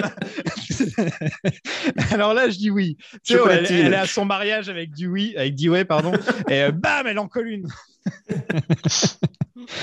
Est-ce que vous avez remarqué que, que Dewey, il a, une, il a une musique de cowboy dès qu'il apparaît? C'est horrible. C'est, on m'avait prévenu hein, dans l'épisode précédent hein, que la Tu- musique, euh, il y, a- il y allait avoir un problème, et elle est horrible, cette espèce de musique, là. Et tu sais d'où elle vient cette musique? C'est, mais- Ça vient d'un film euh, composé par euh, Hans Zimmer. Donc cette musique est de Hans Zimmer.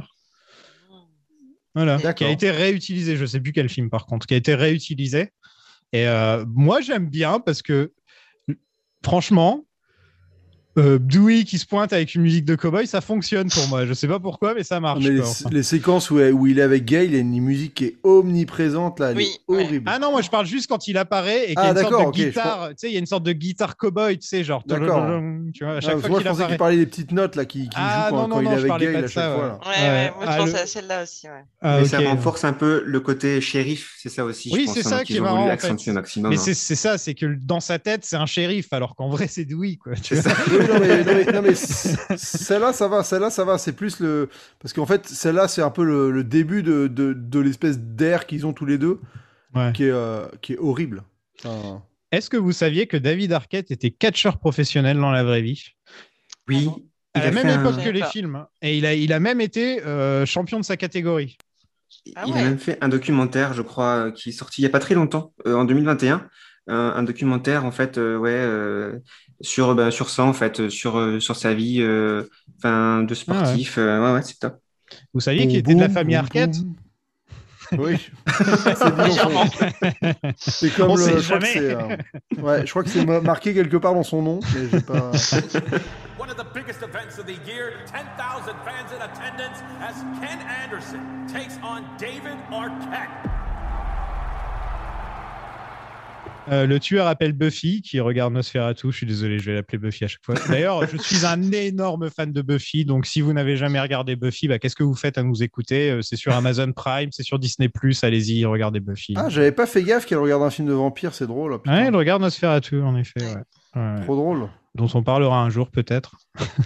On a, on a statué, parce que faut- faut- les gens qui ont écouté le dernier épisode, on a Déjà, je vais que expliquer de... comment, comment le podcast fonctionne. Moi, j'ai une idée pour une saga. Zoltan et, moi, on l'approuve. Si on a nos deux votes, c'est bon. Si on n'est pas d'accord, par contre, je fais un sondage sur Twitter pour le troisième vote et c'est vous qui décidez. Là, j'ai demandé est-ce est-ce que Dracula, c'était une saga? Vous avez tous voté pour non. Zoltan ne voulait pas non plus et moi, j'étais pour. Vous avez voté pour non, mais Zoltan a décidé de changer son vote en cours de jeu et de dire oui. J'ai réfléchi entre temps. Voilà. Euh, je veux dire, à partir du moment où on a Dracula fait Batman. euh, Dracula est dans le chapeau. voilà, Voilà. Si on sûr. fait Batman, exactement, c'est la logique. Si on fait King Kong, si on fait Godzilla, euh, on est obligé de faire Dracula. Et j'ai hâte d'ailleurs, ça va être super. Et on a la confirmation que la tueuse ne s'est pas volée. Voilà. Ouais. Moi, je trouve, il y a un truc qui me, que je trouve un peu naze dans cette séquence avec Sissi. C'est des plans qu'on voyait pas dans le premier. C'est par exemple le plan où il se faufile derrière elle un peu. Euh, et ça, c'est le genre de truc où d'un coup, tu fais, mais ce qui marchait bien dans le premier, c'était ce côté justement euh, où tous ces petits moments, ils étaient pas montrés en fait. Et, et- donc, ça, a est, aug- ouais. ça a augmenté la peur. Et là, en fait, bah, t'as vraiment l'impression d'avoir ce zigoto qui se trimballe derrière elle avec le petit euh, bruit de pour faire peur, genre de tu vois qui passe et, et c'est un peu bidon quoi. Et, et je trouve. euh, alors, et en plus, il y a un jump, il y a un jump scare putassier avec sa coloc. euh. Ouh, Zoltan, il a pas aimé le film. Ouh, je le sens. Ah non, j'ai pas, j'ai pas aimé. moi. Ouh, je le Ah sens non, mais bien. moi, je... non, mais je, enfin, franchement, euh, quand, quand j'ai entendu la semaine dernière qu'il était, genre, il y avait possibilité qu'il soit aussi bien que le 1. Ah, moi aussi, là, arrivé ils m'ont trop patate, monté hein. la hype. Ils m'ont trop monté la hype et maintenant, Et je, suis- je suis que déception. Je suis que déception. ouais. Pourquoi répondez-vous toujours à une question par une autre question? Je suis un petit curieux. Oui, c'est ça. Et moi, j'ai pas que ça à faire. Bon, alors vous voulez quoi? Que je prenne un message? As-tu envie de mourir ce soir, Sissi? Donc, euh, soirée sororité. Vous en avez des soirées sororité, mon chic bon Jean euh? Euh, bientôt, bientôt. Bientôt, ouais. C'est vrai que sur YouTube, euh, il y a les, les, les live streams sororité, euh, donc, euh, Ouais. euh, où il y a Judith et, et Mylène qui en font partie d'ailleurs, si je me trompe. Ouais, puis il y a Eleonore aussi, ouais. Randy dit que l'Empire contre-attaque n'est pas une suite car ça fait partie d'une trilogie complètement préparée à l'avance. Ouais, c'est son argument. Ouais. Mais en Et plus, quand tu connais la, quand tu connais un peu l'histoire, tu sais très bien que c'était pas préparé à l'avance. Non, mais bon, euh, je- je- oui, parce que il, il embrasse sa sœur, quoi. Mais euh, Non, mais, vrai, avait, euh, il- avait pas prévu grand chose à part qu'il savait que c'était Oui. l'épisode 4, c'est tout. non, mais bon, il a toujours, euh, il a quand même, euh, enfin, il a quand même, il a quand même souvent euh, brassé le mythe, euh, Georges, qu'il avait tout planifié. euh, en ouais, amont, mais quoi. c'est de la connerie, moi je te le dis tout de suite. On n'en Oui, parlera oui, jamais, bon. donc je te le dis maintenant. c'est de la connerie. C'est Mais le après, mythe ça se dé- enfin, c'est intéressant comme débat parce que c'est vrai qu'il y, a- il y a ce rapport aux suites. Est-ce que une trilogie prévue c'est une suite? Enfin, c'est pas. je, je pense récemment il y a Patrick H. Willem qui a fait une vidéo sur les trilogies justement et sur les trilogies il a exclu par exemple Indiana Jones parce qu'il considère qu'Indiana Jones c'est trois films. C'est quatre Enfin, films en plus. Oui, en plus c'est quatre, mais c'est surtout des films bon bah qui sont épisodiques, donc il y a pas ce rapport de trilogie, tu vois. Euh, et donc en fait c'est des comment tu classes les films, tout ça, c'est des c'est des réflexions marrantes à avoir. euh, Et en effet, je peux comprendre que si tu mais le truc qui est con, c'est qu'après ils citent le parrain 2, donc enfin je veux dire, euh, c'est du cho- choisissez les gars quoi. Il y a un moment. euh, Bah, le Parade 2, c'est pas une standalone. euh, C'est pas... Non mais non mais non, je veux dire euh, dans le film. Ah, que dans le film, oui, c'est vrai, ils disent le Parade 2, bah oui, bien sûr. Mais si, tu si inclus le parrain 2, est-ce que tu inclus pas l'Empire contre-attaque? Je veux dire, c'est le même, la même idée. Mais après, euh, je sais pas, enfin, c'est, c'est- tu rentres juste dans la conception originelle du machin de est-ce que le gars il avait planifié les trois films tout. Ouais, je sais pas. Qu'est-ce que vous pensez de Derek? Le, le suspect numéro un du film, hein, euh, Derek, qui est tellement évidemment le suspect qu'on se dit que c'est pas lui au bout de deux minutes. C'est vrai que tout est fait. Euh, bah, oui, pour, bah, euh, il m'agace beaucoup, moi. C'est un personnage que. ouais, il a une tête à claque, hein, ce mec, un peu quand même. hein, Il euh. a vraiment une tête à claque et puis en plus il devient. euh, Enfin bon après c'est évidemment euh, pensé euh, comme ça mais euh, il a un côté euh, vraiment hyper étouffant, euh, enfin omniprésent, euh, limite à penser à la place de, Et il a un polo bizarre de aussi. Sidney, quoi. Il peut lui faire comprendre que, bah, en fait, faut qu'il arrête et qu'elle sait très bien euh, Ouais. ce dont elle a besoin, quoi. Mais moi, c'est un, ouais, c'est un personnage que j'aime pas trop. Le nice En plus, guy. il euh, Ouais. ouais. Et puis en plus, il Moi, j'arrive pas à y croire. hein. Bah, il est... En fait, le truc, c'est qu'il existe que en tant que, que copain de Sydney. En fait, il a pas d'autres caractéristiques, ouais. il a pas Ouais. d'autres euh, choses, quoi. Donc, Il, il est juste là il pour qu'on pense que, que ce et soit pire, le c'est une fausse quoi. piste, quoi. Ouais, voilà. Ouais, ça, c'est, il n'existe que pour être une fausse piste. Donc, à un moment, le perso, euh, enfin, en fait, tu crois jamais que la meuf, elle, elle- elle peut être un tant soit peu intéressée par lui, quoi. Le gars, c'est un ectoplasme sur pattes. Euh, Enfin, je veux dire, Sydney, c'est clairement une badass de ouf. Et tu te dis, mais pourquoi elle s'intéresse à ce gars Enfin, Ah, lui, on dirait, euh, on dirait limite un évangéliste. On dirait, euh, tu sais, les Américains super, euh, euh, le républicain, quoi. Enfin, il a un délire républicain qui, qui émane de lui. Tu sais, on dirait un fils de riche, quoi. Tu vois, un truc dans le genre. Et, et en plus, il porte des polos qui sont franchement très très moches. Ils sont Mais moi, il y a un truc qui m'a choqué dans le film, je tiens à le dire maintenant. Vas-y, dis-le Euh, maintenant. On avait, on- en fait, dans les années 90, on ne portait pas de jean, quoi. On mettait que des fringues super larges aussi. hein. Non, mais c'est marrant, ouais, parce que c'est vrai que tu regardes la scène, bah, justement, dans la cafette où il va lui chanter euh, la Serena, enfin, une chanson euh, très malaisante, là. De Top Gun, ouais. Il y a personne qui est en jean, quoi. En fait, c'est arrivé avec les années 2000, les jeans, quoi. Avant, euh, des bon, les jeans, euh, tu sais, ils sont arrivés quand même bien avant taille. Non, mais en tout cas, c'est moi, moi, je sais qu'au lycée, on était à 90% en jean, quoi. Et Ouais. là, t'as l'impression que personne en porte. J'avais oublié que c'était comme ça. Non, et puis on 90. avait des vêtements beaucoup moins cintrés aussi. On, on dirait qu'on avait honte de, de montrer, euh, de montrer ce qu'on avait quoi, en dessous des fringues. Il fallait que tout soit large. c'est quand même bizarre. Allô? Allô, Sydney? Tu te souviens de moi? Qu'est-ce que vous me voulez? C'est toi que je veux. Que la fête commence. Alors pourquoi tu nous fais pas voir ta sale gueule de dégonflé Avec plaisir. Randy nous présente les règles d'une suite de films d'horreur. Donc il y a toujours plus de morts que dans le premier. Est-ce que c'est le cas là? Oui, il y a plus de morts, hein, je crois, que dans le premier. Ouais, ouais, d'accord. Oh oui, mais le film force, euh, d'ailleurs. Il y a plus de gore, plus de sang. Est-ce que vous trouvez que le film a plus de gore et plus de sang que le premier? Mm, Pas tant. Ah non.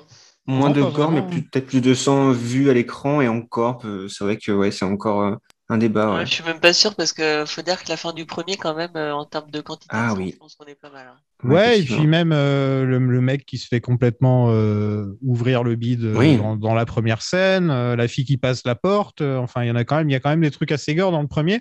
Et là, comme ça, en réfléchissant, à part la toute première scène où elle se fait quand même bien, bien, bien poignarder, euh, il n'y a pas vraiment énormément de gore, quoi. Non, Il y a, et euh, il y a- il y a- il y a deux oui euh, qui se fait un peu. euh, Dis oui, dis ouais. contre la, porte- ouais, contre oui. la vitre. Il- Zoltan, a mélangé les deux noms maintenant. Oh bah oui, là c'est bon là. Là, Bon, bah, on peut dire les deux. Vous m'avez perdu là avec votre double, dou- double prononciation. Et puis c'est le seul film, enfin Scream a été le seul film à avoir eu beaucoup de problèmes en fait avec la, la MPAA, alors que Scream 2 est passé crème en fait. Donc euh, je pense Ah, bah, aussi, ça oui, se il y, a, comprend, ouais. il, y a, il y a plus de gore donc, dans, le, dans le premier film, ouais, c'est vrai. Bah, c'est vrai Ouais, bah, deux, mais il, il est- il est moins brutal, mais, euh, mais par contre, il y a quand même de temps en temps des scènes. euh, moi, je me souviens le, le garde du corps qui se fait crabouiller la gueule. Ah, en ouais. Avec le bruitage euh, qu'ils ont mis, enfin, j'avoue que c'est. Et puis c'est bizarre parce que tout le, le reste du film n'est pas du tout sur cette tonalité-là. C'est vrai que du coup, tu te dis, oula, putain, c'est Ah un bah, peu de dégueu en toute fait. façon, on va, on va en parler de cette séquence, mais bon. Mais Dewey, il est touchant hein, dans ce film. Franchement, le fait qu'il soit, euh, qu'il soit bah, un peu, euh, c'est quoi le mot euh, quand on est euh, Naïf. Non, blessé. Enfin, quand on est, il est avec sa main qu'il n'arrive pas à bien, à bien mettre. Oui. Enfin, il est, euh, je, je- bref, il est blessé et c'est, euh, je trouve que il y a une espèce de, oui, enfin, c'est ça, de naïveté. Le gars, il est à la poursuite de tueurs, alors que clairement, ça paraît, ça semble être le mec le plus faible Mm. du, du campus, quoi. Mais c'est Kaiser Soze. Ouais, mais il- voilà, il a, il a un côté courageux euh, qui, qui le rend touchant, quoi. Malgré le tin tin tin tin euh, à chaque fois qu'il parle à Courtney Cox. Ça, j'ai pas Non, remarqué, ouais, ça, ouais. c'est en faisant le montage que je vais m'en rendre compte, je Ah, pense. mais ça va être, tu vas voir, c'est horrible. À chaque Ah, fois qu'ils parlent, ils ont une si, musique ouais, qui est ouais. horrible et en Ah, plus ouais. qui est ultra forte dans le mix. Et vraiment, c'est euh, et en plus c'est genre des notes de basse juste. C'est euh, ouais. Je- ça m'a ça m'a marqué.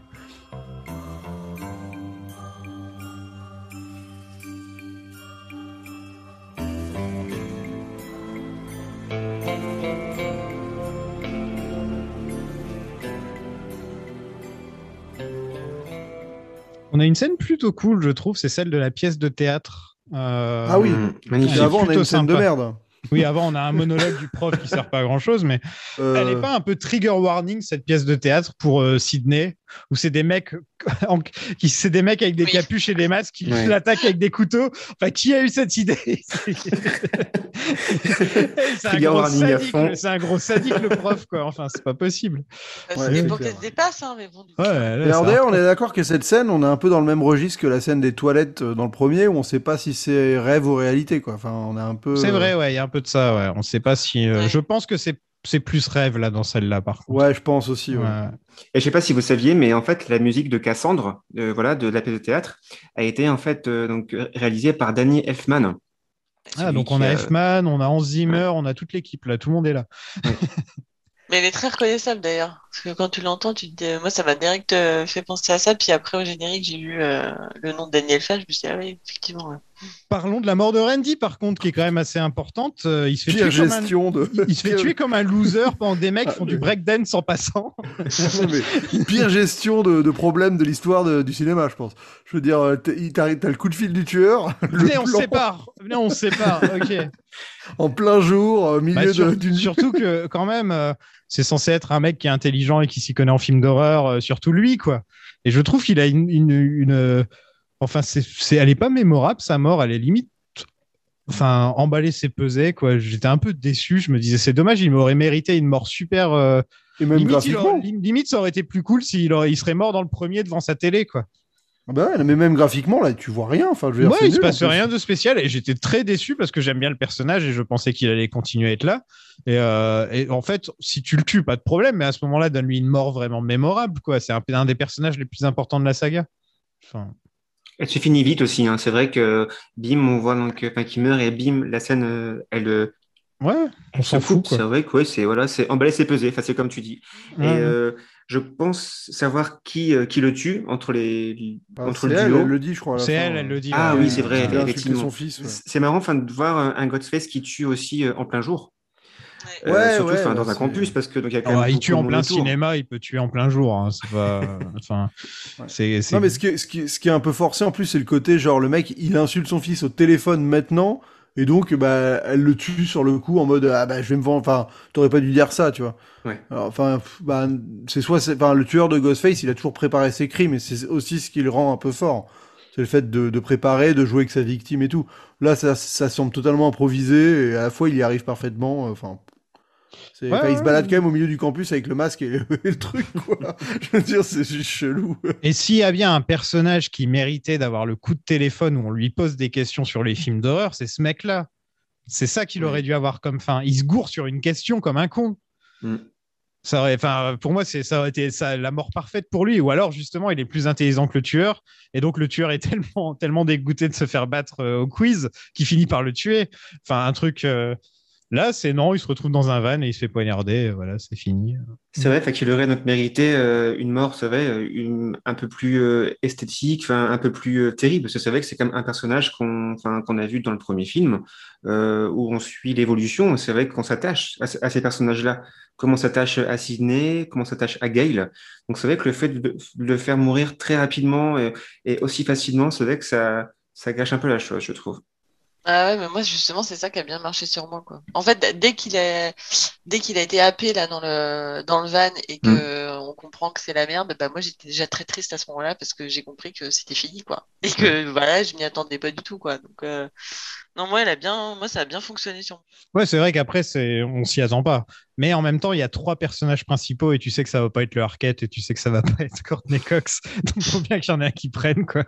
Euh, le pauvre, ouais, euh, où là, je pense qu'ils auraient mérité de se pencher un peu plus, d'avoir un an de plus pour faire le film et peut-être qu'ils auraient trouvé une meilleure mort pour Andy, par exemple. Où est la création dans tout ça, hein? Pourquoi copier bêtement deux étudiants dégénérés du bulbe?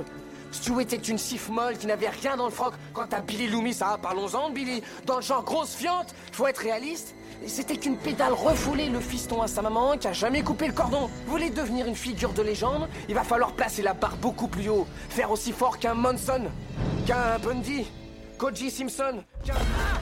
Euh, Qu'est-ce que vous pensez de l'évolution de la relation entre Gail et Dewey dans ce film, qui est limite une, rom- une mini rom-com dans le film hein, euh. Bah, la musique, elle, c'est musique de rock, quoi. Voilà, on est limite dans la petite rom-com dans le film, quoi. The Dan il est trop mal de, de la musique euh, de Ah ouais, elle m'a trauma, mais on m'a- on m'avait prévenu et ça m'a quand même trauma, ouais. Bah, c'est un peu comme ce qui se passe dans leur, euh, dans leur vie euh, privée, en fait, de, en dehors de la Mm, mm. fiction. hein. Ils sont ensemble, euh, ils sont connus euh, pendant le, tour- pendant le tournage du premier film. Donc, euh, c'est vrai, je pense que voilà, c'est c'est- c'est- c'est une sorte de, de, de reflet, enfin de miroir, en fait, de la, de la, de la réalité. Et on sent l'alchimie entre les acteurs, Ouais. là, on le sent. Ouais. hein. Mm, Quand, souvent, quand c'est des vrais couples, ça se ressent. Quoi.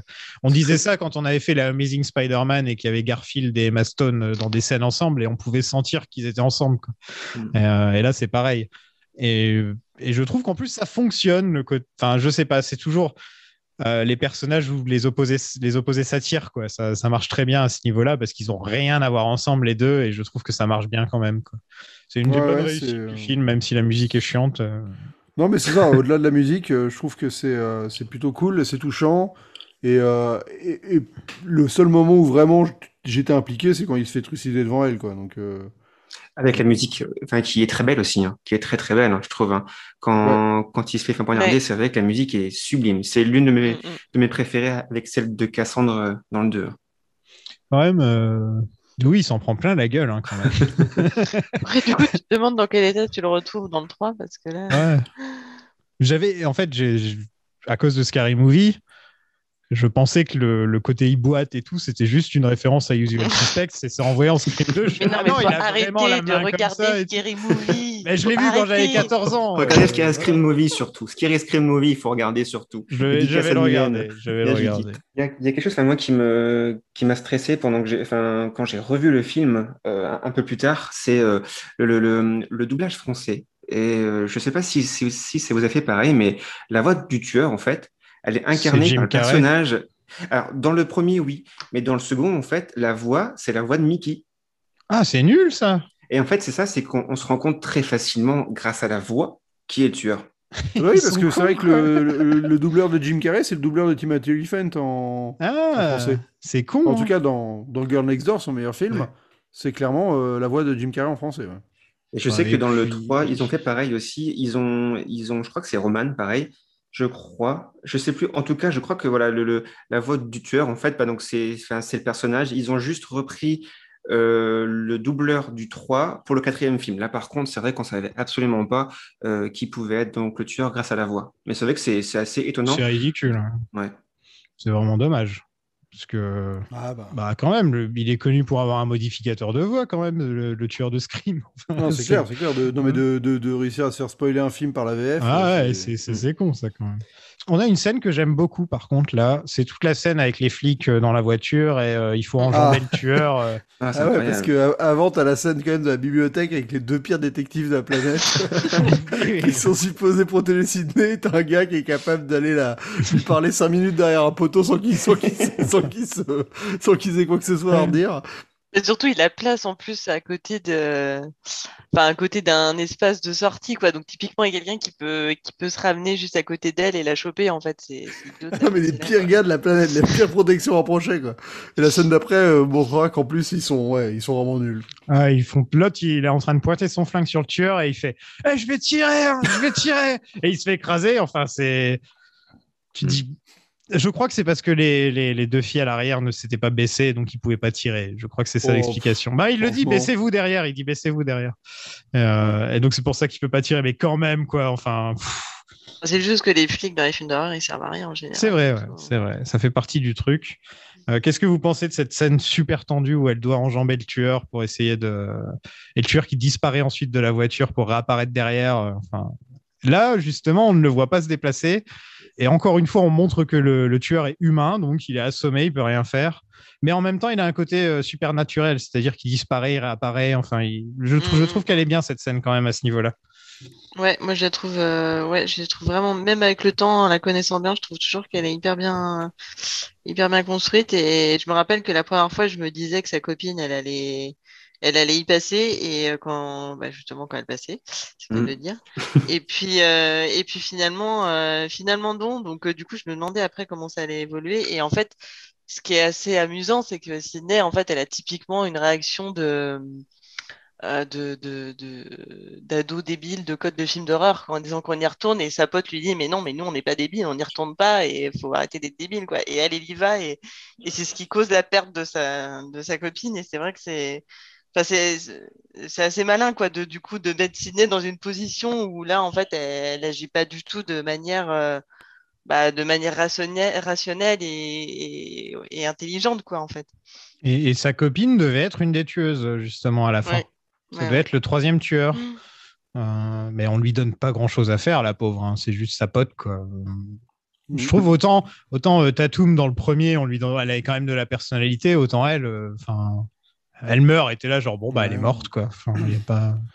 J'aime beaucoup moi, quand, quand on entend donc, le bruit euh, du couteau qui, qui traverse le cuir. C'est assez marrant en fait, enfin, parce que donc elle meurt, mais il y a ce bruit un peu, euh, je sais pas, un peu comme du plastique. Enfin, je trouve ça comique en même temps. Il y a, Ouais, Oui, voilà, SMR de l'époque. Ah là, mais là, c'est bon, là, quand le tueur, il conduit la voiture et tout, là, ça devient n'importe quoi. Enfin, là, je suis rentré dans je sais plus quel film, j'étais plus du tout dans le truc de Scream. Enfin, là, je suis dans un espèce de turbo nanar euh, avec le tueur qui conduit la voiture de flic avec les deux filles à l'arrière. Le tueur, après, il est, il est assommé, la meuf, elle met une plombe, elle lui enlève son masque, alors que c'est le premier truc que tu fais. Elle lui chope pas son couteau, elle le tue pas. Enfin, tu te dis, mais, mais qu'est-ce qui se passe, quoi?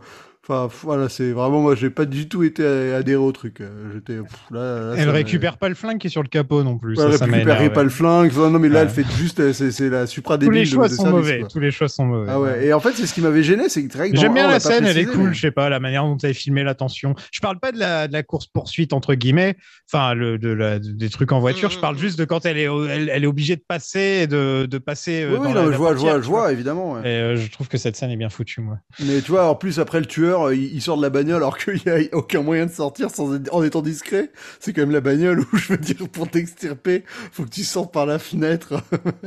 Et lui, il arrive pépère à disparaître en deux secondes alors que. Il on a vu réapparaît juste de l'autre euh, côté. euh, Ah ouais, ouais. ouais, ça va, ça, bon, je, je comprends, c'est des conventions et tout ça. Mais en fait, ce que je trouve dommage, c'est que le premier Scream, il arrivait à, à détourner le truc et en étant toujours sur la ligne de, bah, mine de rien, les persos, ils font jamais de trucs débiles, ils meurent parce que, bah, il y a pas vraiment d'autres solutions, ou en tout cas, tu vois, t'es, ton immersion, elle est là, quoi. Alors que là, franchement, il n'y a pas un moment où j'a- où j'adhère à ce qui se passe et moi, ça me sort totalement du film et quand c'est comme ça, je, trouve ça ridicule. Ouais, je vois ce que tu veux dire. Moi, ça va, j'ai pas trop eu ce moment-là. euh.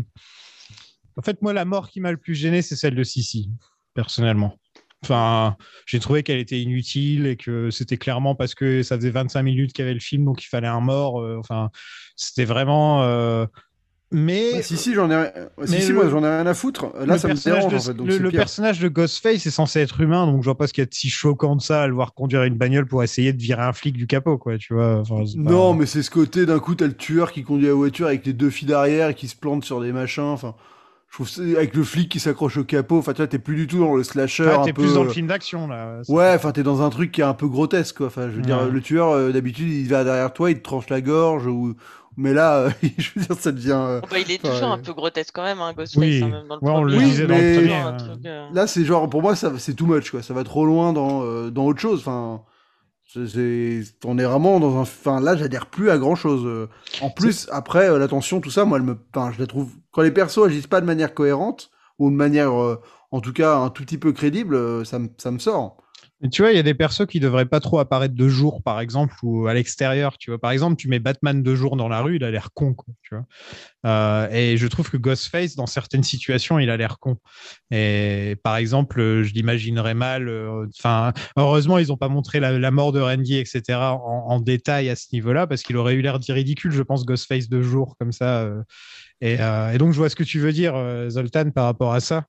Euh, Il y a certains persos qu'on devrait pas voir dans certaines situations et là Ghostface c'est vrai que c'est pas c'est un peu limite là. Et alors, on a le droit de savoir où vous nous emmenez? Si on vous le dit, on sera obligé de vous liquider. Très drôle.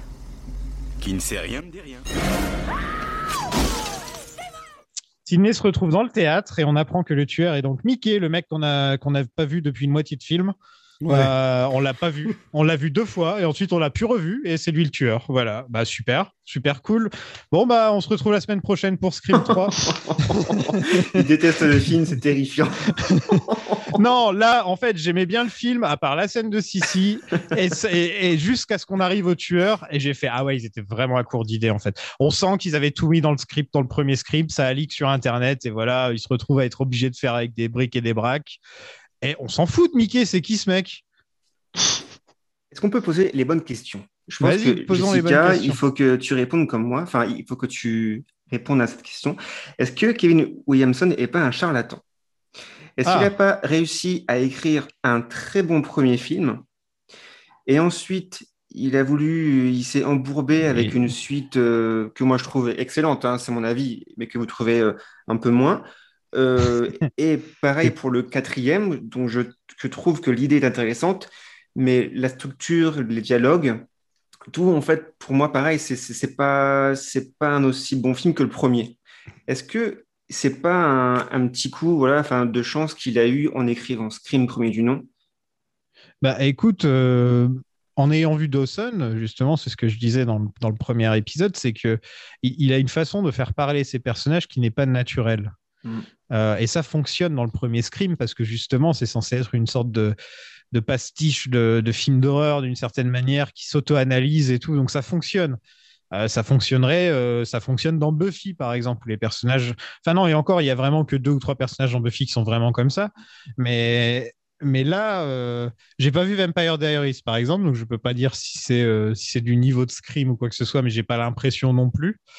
Euh, donc ouais, c'est possible que c'est un mec qui a tout mis dans un film. Il y en a beaucoup des gens comme ça. hein. Oh oui. Zoltan, on en a Ah, parlé Donnie de mecs Darko, comme ça. euh, Bah, Darko, par exemple, exactement, Donnie Darko. Que, voilà, tu vois ce film, tu te dis ce mec, il est destiné à faire des grands films. Et... Et évidemment, Josh Trank euh, avec. euh, Josh avec Trank aussi, par exemple, bien sûr. Tu vois, tu peux te dire, euh, je comprends ce que tu veux dire sur Williamson. C'est fort possible que, parce qu'on dit tout le temps que c'est Scream de Wes Craven, machin, que c'est, lui, euh, que c'est le réalisateur qui a tout fait, mais Craven, il a pris le script et il a fait un film auto. Enfin, c'est pas lui qui est venu avec l'idée du film, tu vois. Et, en fait, je pense que vraiment, comme je disais au, début, je pense que le, fait que le script ait fuité et qu'ils avaient, euh, ils étaient obligés de faire un film en six mois, enfin, ça a pas joué à leur faveur, quoi. Là, ils, voulaient faire un film où il y avait trois tueurs, dont la meilleure amie, la mère du film précédent et le, et le meilleur pote de, sa, de, de son mec. Tu peux te dire, ah ok, ça peut tenir debout. Mais là, d'avoir juste Mickey qui apparaît et tu te dis c'est lui le tueur, en fait, mais j'ai jamais autant, hoché des épaules de toute ma vie, quoi. Genre, je m'en fous, quoi, mais. enfin, Moi, je suis un peu comme toi, hein, c'est pas du tout un personnage. euh, déjà de base, c'est pas un personnage que je trouvais euh, très intéressant. Là, euh, je trouve qu'en plus, sa, sa raison de tuer est euh, ridicule, euh, appuyée d'ailleurs euh, par euh, Madame Louise qui arrive derrière en disant que de toute façon, c'était complètement idiot ce qu'il disait. Donc, du coup, ça, ça baisse encore plus en qualité le, le- personnage, euh, je suis pas du tout convaincue non plus par Madame Loomis. En plus, je trouve que l'actrice surjoue beaucoup et je trouve Elle est affreuse, l'actrice. c'est- euh, c'est vraiment pas bon quoi. Et, euh, et puis en plus c'est pareil les raisons euh, enfin voilà en plus on sait que dans le premier elle a abandonné Billy parce que son mec la trompait. Et là tout d'un coup il faudrait qu'elle qu'elle vienne de trucider tout le monde parce que donc voilà. Donc moi je suis pas du tout convaincue par, euh, par ni par les tueurs ni par la fin. Mais après, euh, sûrement pour les raisons que tu as évoquées, on a une fin un peu bâclée comme ça, parce que en fait, euh, euh, à la base, finalement, comment le début de. Il y a un effet miroir en fait qu'on retrouve dans Scream 2 qui était dans Scream 1, parce qu'en fait, la, la, scène d'intro du 1, elle est construite en miroir par rapport à la scène finale. Et ça, Judith en, en parlait de la vidéo de The Plot Point qui, qui montre bien, en fait, euh, c'est complètement l'inverse. Donc, c'est vraiment, ça fonctionne en miroir. Et là, dans le 2, en fait, euh, bah, on démarre dans un cinéma avec une victime qui finit sur scène. Et là, le- le- la scène finale, c'est euh, les protagonistes et notamment Sydney qui se retrouvent aussi sur scène. euh, voilà, Ouais, mais ouais. dans, dans une version, euh, dans une version théâtre qui est, euh, qui est proche du cinéma, mais le théâtre a, a quand même une dimension plus réaliste que le cinéma. Donc là, pour bien marquer ce, ce, ce côté, là, c'est pas stable et là, c'est pas la fiction, c'est la réalité, c'est des vraies personnes qui souffrent et que voilà. Mais donc, en fait, je pense que sur le papier, ça aurait pu être hyper, euh, hyper intéressant euh, comme, euh, comme dans le premier, mais c'est vrai que toujours pareil, il faudrait voir cette vidéo excellente de The Plot Point où en fait elle explique que la scène, que ce soit la scène d'intro ou la scène finale, en fait il y a des espèces de, de bits, de, pulsations en fait d'aspects euh, positifs et négatifs qui, alternent en permanence, qui fait que ça, nous en tant que spectateurs, ça nous, perturbe beaucoup et ça maintient un suspense euh, vraiment, vraiment très fort. Et euh, alors là, en fait, on l'a pas du tout. En fait, c'est vraiment bon bah elle découvre que, que c'est Mickey et puis euh, et puis en fait il se passe rien jusqu'à temps qu'il y ait Madame Loomis. Et puis après, il y a un long monologue euh, insupportable euh, avec euh, Madame Loomis, avec des raisons quand même complètement bidons. Puis le, seul truc positif qui arrive, c'est Sidney qui, arrive à s'extirper un petit peu de Madame Loomis, mais en fait, ça, met du temps. Et donc, du coup, voilà, c'est beaucoup plus lent en termes de rythme, et du coup, ça fonctionne beaucoup moins bien, alors que dans le premier, il y a vraiment un, truc de, rythme très rapide sur l'élément narratif qui va te donner euh, euh, de l'espoir et surtout dans le l'autre premier- qui tombe, Euh, quoi. puis t'as, Et, et une là, t'as réaction de pas ça, Sydney quoi. qui est différente aussi. Sydney, elle est, elle est choquée dans le premier. Elle est là, genre, ah, c'est toi, comment ça peut être toi? Alors que dans, ce- dans celui-là, elle est là, ah, ok, c'est vous, d'accord, c'est vous les tueurs, bah, c'est cool. Genre, Mais, ouais, mais ouais. en fait, justement, c'est ça aussi, c'est que dans le premier, elle est doublement choquée parce qu'elle se rend compte que, bah, alors, le premier truc positif, c'est qu'elle voit Billy qui est vivant. Après, en fait, elle se rend compte Voilà. que non, il est malade. Après, elle, elle tombe sur, euh, sur Stu où elle se dit, super, j'ai mon pote qui va m'aider. Euh, donc, élément positif et bam, élément négatif, bah non, en fait, c'est le complice. Donc, il y a vraiment un rythme qui est hyper bien euh, structuré. Alors là, dans le, dans le 2, en fait, il n'y a pas ça du tout, quoi. C'est vraiment, on traîne en longueur sur des trucs où, en plus, on s'en fout parce que bah, les personnages sont, sont pas, sont pas bons, quoi. Donc, euh, J'aurais préféré que ce soit genre Randy et Dewey ou Randy et Gail ou Gail et Dewey, enfin des personnages du premier, comme ça on s'y attend vraiment, vraiment pas, tu vois. Ça, ça aurait été un vrai Bah choc. ça, que ce soit un des personnages du premier qui, après avoir vécu ce qu'il a vécu, a sombré un petit peu dans la folie. Et euh, tu vois, ça, ça aurait été sympa. Euh, Randy qui fait semblant d'être mort à la moitié du film et qui revient à la fin pour dire en fait c'était moi, par exemple, ça aurait été super. Ah, pas mal, pas mal, ouais. Voilà. Ça, ça aurait été sympa. Là, Bon, ça aurait du, été mal, ça aurait été chelou. mais, euh, Non, mais c'est même vrai, Gail, Randy, ça aurait pour été une se bonne faire fin, de hein. l'argent, tu vois. Gail et, Randy qui font équipe pour se faire de l'argent ou un truc comme ça, tu vois. Non, mais même Randy tout seul, euh, qui se fait croire qu'il est mort. euh, Et qui dit j'en ai marre limite, d'être euh, d'être le nice guy de, de Sydney. Moi aussi, je vais être, je vais être un leading man. Enfin, tu vois, un truc comme ça. Ouais, hein. ouais. et pour le coup, Randy qui arrive à, qui arrive à, à monter le bourrichon de- du, du, du mec qui est déjà dans le film, dont j'ai évidemment oublié le prénom. Mickey. De Mickey, ça aurait pu le faire. Enfin, tu vois, mais là, c'est vrai que la, la mère Loomis, euh, franchement, c'est. En plus, le perso de la journaliste, il est juste, mais totalement Pendant nul. tout le film, tu Mm. sais qu'elle sert à rien, donc elle a un truc Bah ouais, euh, de lié ça. avec le, méchant. Et que là, euh si, en fait, si encore il y avait une sorte de rivalité avec Gail, un vrai truc que tu te dis, ah, c'est pour ça qu'ils ont ajouté ce personnage. Mais en fait, pendant tout le film, tu te dis, pourquoi elle est là, elle, en fait? Et, euh, et bah voilà, pourquoi elle est là? Elle est Et juste en parce plus, franchement, le, que- le fait qu'en plus, euh, ah bah j'ai perdu du poids, tu me reconnais plus, ouais, ça va, enfin, on n'est pas débile, enfin, Gail, elle est pas débile non plus, quoi. Ouais, elle dit qu'elle a fait Il des, des, des- de la chirurgie, Chirurgie esthétique. voilà. Ouais, ouais, ok, voilà, ok. c'est encore Mais- moins crédible, quoi. Mais bon.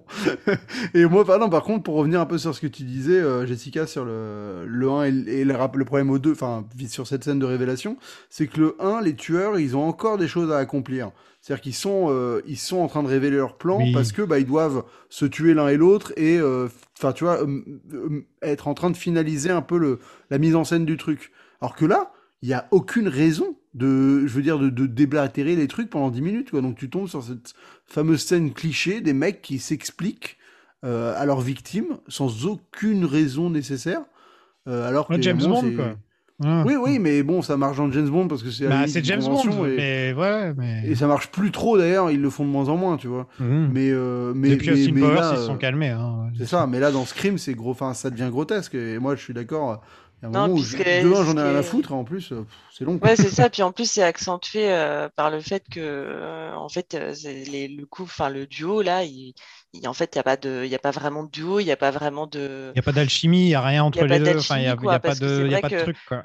Ouais, dans, dans le 1, ça part aussi en cacahuète avec les deux, mais c'est parce qu'en fait, il, il est vraiment taré et que du coup, il se met à trop taillader son pote et du coup, le, la, la, le plan initial euh, tombe à l'eau. Mais il y avait quand même un vrai euh, travail d'équipe, si je puis dire, entre les deux. Il y avait vraiment une connexion, il y avait vraiment quelque chose de pensé ensemble, quoi, qui faisait que aussi ça, ça, ça donnait une sacrée force. Mais Bah, là, en fait, en potes, en- Ouais, ils étaient potes, mais là, en deux secondes, en fait, la, la nana, elle bute le mec. Et, alors déjà qu'on en avait un peu rien à foutre de Mikey, mais alors là, du coup, on se dit, on, finalement, on avait vraiment Voilà. raison d'en avoir rien à foutre. Parce que même la meuf qui est censée être de son côté, elle, elle est pas de son côté. Donc, donc ouais, c'est c'est dommage, quoi. Et Oliphant n'est pas mauvais, par contre. Il a un regard de fou.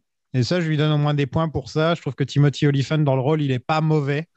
Mais il en Ah, fait trop, bon en fait. acteur, hein. Enfin, il est cool. Hein. Ouais, c'est un je- très bon acteur. je trouve qu'il en fait trop dans son personnage à un moment donné où euh, euh, il y a Gail euh, qui, euh, qui est avec, euh, avec Cotton, je crois. Bah pour, euh, au niveau de l'interview, il y a Timothy Olyphant qui est en train de filmer avec une caméra qui prouve également encore un indice que c'est lui, enfin le tueur. Comme c'est lui, comme le tueur filme les, les gens et Ouais, les mais ça, c'est vrai qu'on on, on le sait, tel- enfin, ça, ça, ça sert tellement à rien dans le film non plus, Mhm. au final. Enfin, c'est tellement euh, pas trop intégré. D'ailleurs, le moment où, où, on- où c'est révélé dans le, où d'un coup il y a la cassette, il regarde le truc, et d'un coup t'as des images qui débarquent qui sont en fait diffusées par le tueur qui est dans la cabine régie. Ouais. Euh, tu vois, ouais, ok, d'accord, mais c'est pas du tout. Tu sais, si le tueur il avait manipulé un peu les gens avec des vidéos tout le long du film, à la limite, pourquoi pas Tu vois, ça aurait été un élément intéressant. Euh, dans le 1, c'est le téléphone, et là, ça aurait pu être, euh, tu vois, une vidéo, il- d'un coup, la, la vidéo 2 en train, bon, ils le font une fois, quoi. Mais Mm. c'est pas utilisé de manière très effrayante. Enfin, t'es dans un amphithéâtre. Euh, C'était mieux foutu euh, le, le coup des 30 secondes dans le film d'avant. euh, C'était Ah beaucoup, oui. mieux, beaucoup mieux. Ouais, par exemple. Mais c'est fait, vrai que, le- ouais, le- en effet, c'est un indice, mais qui est pas très bien exploité, quoi. le personnage de Mickey me fait penser en fait à ce qu'il est clairement conçu comme étant un mélange de Stu et de Billy. Mm, mm. En fait, s'il a le côté foufou de Stu qu'on peut ressentir par moment. Et le côté plus euh, beau gosse euh, mec normal mais euh, mais un peu avec un secret tu vois de, de, de Billy. Et ça aurait pu fonctionner si on l'avait vraiment un peu plus connu le personnage. Mais on le voit qu'au début il disparaît pendant toutes les scènes de meurtre et il réapparaît à la fin. Donc on n'a vraiment pas le temps de de il est même pas un enfin on le voit même pas par moment euh, manquer de se faire tuer ou un truc comme ça si je me trompe pas pendant le film. Il bah fait non, même pas ouais. semblant de se faire attaquer par l'autre tueur, comme Non, dans tous les, comme dans le film précédent, Billy fait pendant tout le film, tu vois. Il y a même pas un petit moment comme ça pour nous dire non, en fait, c'est pas lui.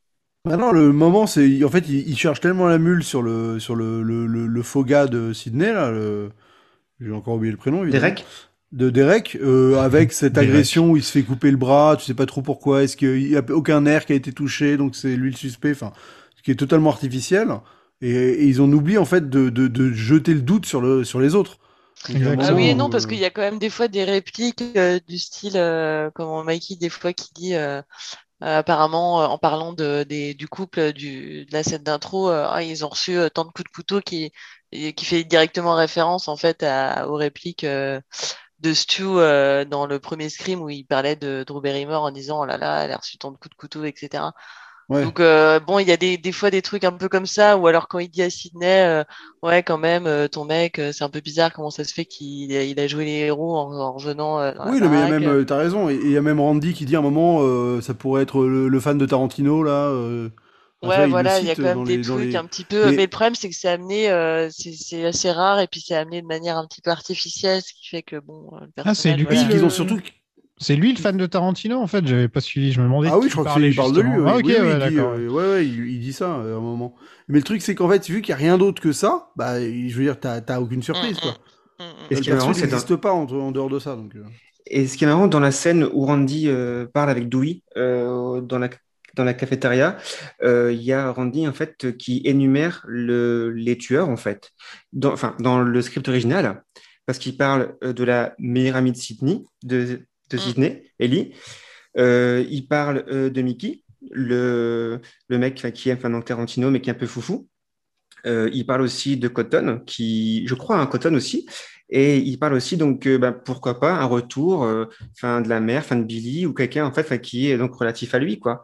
Donc, c'est ça, qui est marrant, c'est que Randy a toujours raison, entre guillemets, sur qui est le tueur, même dans le premier film. Il disait que ça pouvait être Billy, et c'était le cas. On voit pas assez Cotton à mon goût dans ce film. Voilà, c'est tout ce que j'aurais à Ah, dire. en plus, franchement, quand il apparaît à la fin avec les mains pleines de sang et tout, c'est un peu, euh, un peu bidon aussi, quand même.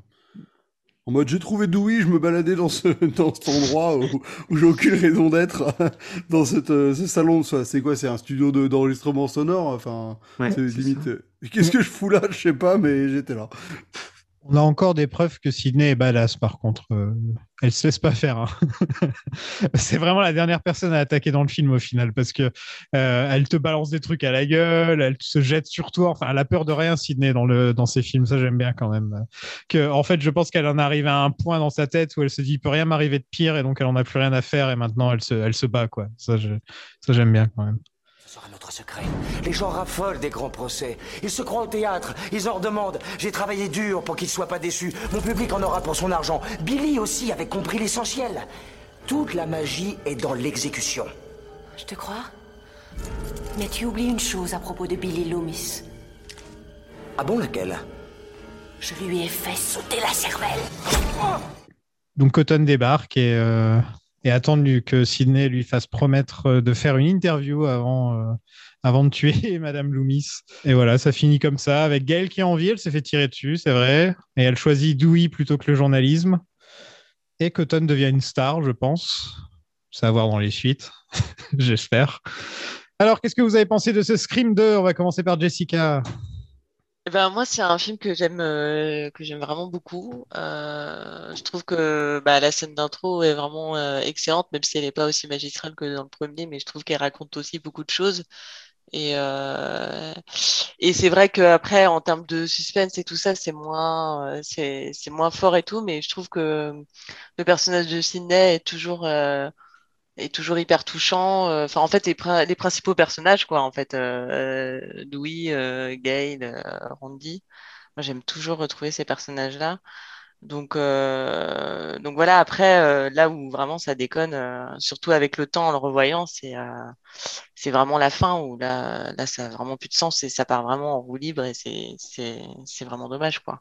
Parce que je trouve que le film, quand même, raconte beaucoup de choses sur, bah, sur, euh, sur euh, le, le, monde médiatique, euh, la, fiction, enfin voilà, comment on a ce rapport-là, quand on voit toutes les... Enfin moi, ça me fait beaucoup penser à, comment dire, j'habite à Nantes et il y a l'affaire Xavier Dupont de Ligonnès que tout le monde connaît. Euh, moi, l'affaire, elle, a elle a été elle est, euh, à 15 minutes de chez moi. C'est un truc dont on entend parler tout le temps. Là, récemment, il y a un an, euh, il y a un magazine qui a, qui a fait une enquête sur ce, sur ce personnage-là. Il y a une série Netflix. Enfin, il y a vraiment de beaucoup de choses avec lesquelles on peut vraiment, euh, enfin, se, se rapporter, quoi. C'est, c'est... Donc là-dessus, je trouve que vraiment, c'est un film, euh, c'est un film intéressant, mais qui est évidemment pas au niveau de, du premier, ça, c'est sûr. Moi, je vais pas pouvoir être objectif parce que, ben, comme Jessica, c'est mon, c'est mon premier film d'horreur qui puisait, euh, voilà, c'est, euh, pour moi, j'adore ce film parce que, ben, effectivement, il renouvelle un peu le, le premier film en essayant de pas forcément beaucoup le copier. C'est vrai que c'est ce qu'on, c'est ce qu'on se dit, hein. euh, il veut pas faire, euh, enfin, il veut pas faire euh, un Scream bis. Il, il est moins dans l'horreur, il est plus un peu dans, dans l'action, dans le thriller, même si, comme on dit, il y a aussi des éléments qui pêchent, surtout ben, donc les révélations ou même euh, le- les, dialogues. Mais moi, c'est surtout aussi beaucoup de souvenirs que je peux aussi avoir parce que ben, voilà, ça m'a fait, fait aussi donc, découvrir euh, les vidéos club. Enfin, vraiment, c'est Scream 2, au-delà du film que je trouve euh, très bon malgré ses, défauts, c'est aussi surtout de bons souvenirs de, de débutants en cinéphilie, comme on dit. hein. Et euh, voilà, et j'aime beaucoup donc le revoir et je préfère, enfin, je préfère encore donc euh, voir le 2. Enfin, je, je vois plus le 2 que le premier, même si le premier pour moi c'est un classique et euh, mais voilà, j'ai- j'aime beaucoup euh, avoir ce film quoi. Non, mais c'est clair que quand tu as une attache émotionnelle envers le film, ça aide, quoi. Tu vois. Moi, de le découvrir là maintenant à 33 ans, enfin, je l'avais déjà vu il y a longtemps, je me rappelais de quelques scènes, mais là, je l'ai vraiment vu et, et analysé. Et, et, euh, eh ben, je suis désolé, mais pour moi, c'est pas une très bonne suite. Attention, c'est pas un film de merde non plus. Et pour un film d'horreur qui est une suite, c'est déjà pas mal. Parce que franchement, les suites de films d'horreur, assez rarement, euh, ça se rate plus qu'autre chose. Euh, mais je trouve que ouais ça enfin c'est un peu un pétard mouillé pour moi c'est un peu euh, de, bonnes idées il y a des bonnes idées de scène mais je pense que c'était ils étaient trop pressés pour le faire ce film et ça se ressent. Ça se ressent beaucoup. Euh, on sent qu'ils étirent vraiment le concept au maximum histoire de de- d'avoir un petit peu d'originalité mais mais ils se perdent en route et on, on dirait limite un film qui a été écrit par cinq personnes différentes par moment. Euh, je sais pas si je suis le seul à penser ça, mais euh, je trouve qu'ils se sont perdus un petit peu en faisant ce film et c'est dommage parce qu'il y a quand même des bonnes scènes. Voilà, je suis un peu déçu parce que nos invités de l'épisode précédent nous avaient un peu monté, euh, monté la mayonnaise euh, à nous dire que ça allait être aussi, voire presque aussi bien que le premier. Ben, je suis désolé les filles, mais euh, je suis un peu déçu là. Bah, vous n'allez pas être déçus du 3 alors. hein. Bah ouais, moi c'est vraiment grosse douche froide. Je trouve que c'est, il tombe dans ce qu'il y a de pire dans le méta, c'est les films qui sont conscients du problème, mais qui font que le commenter et donc qui le règlent pas. Donc là, le film passe son temps à dire ah bah on est une suite, on est forcément moins bien. Euh, Bah ouais, mais en fait, euh, enfin c'est pas parce que tu le dis que ça annule le fait qu'en effet t'es vraiment moins bien que le premier quoi. Et, euh, et ça, ça me ça m'e- ça m'exaspère un peu.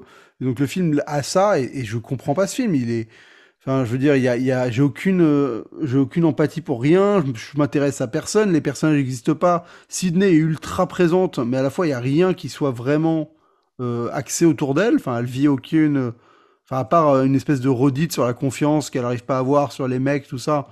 Il y a, y a rien qui est traité vis-à-vis d'elle. Il y a que Gail et Dewey qui ont un peu de, d'évolution et un truc qui existe. Et en effet, je trouve que les séquences font pas peur, sont pas très intéressantes, euh, sont par moments grotesques. Euh, la méchante, euh, enfin les deux méchants m'intéressent pas non plus. Euh, franchement, c'est, enfin, c'est, pour moi, j'ai vraiment été très très déçu quoi. Je, je- j'attends de voir le. Je pense que je, n'ai pas vu le 3, mais j'ai, hâte de voir le 3 parce que vu que tout le monde en dit du mal, maintenant j'a- j'arrive avec un a priori négatif et je pense que je serai agréablement surpris par rapport à celui-là où ça a été totalement l'inverse.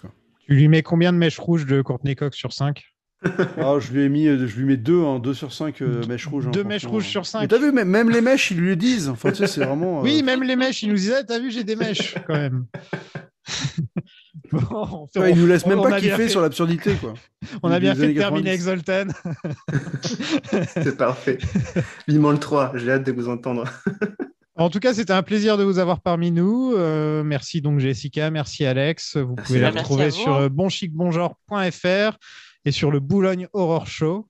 C'est ça?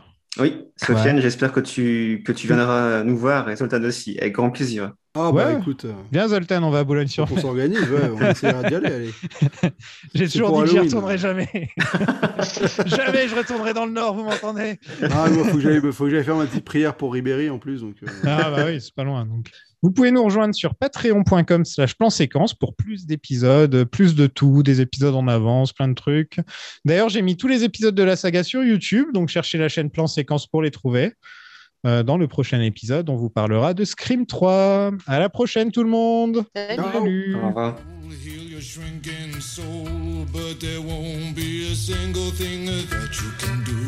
He's a god, he's a man, he's a ghost, he's a guru. They're whispering his name through this disappearing land, but hidden in his coat is a red right hand.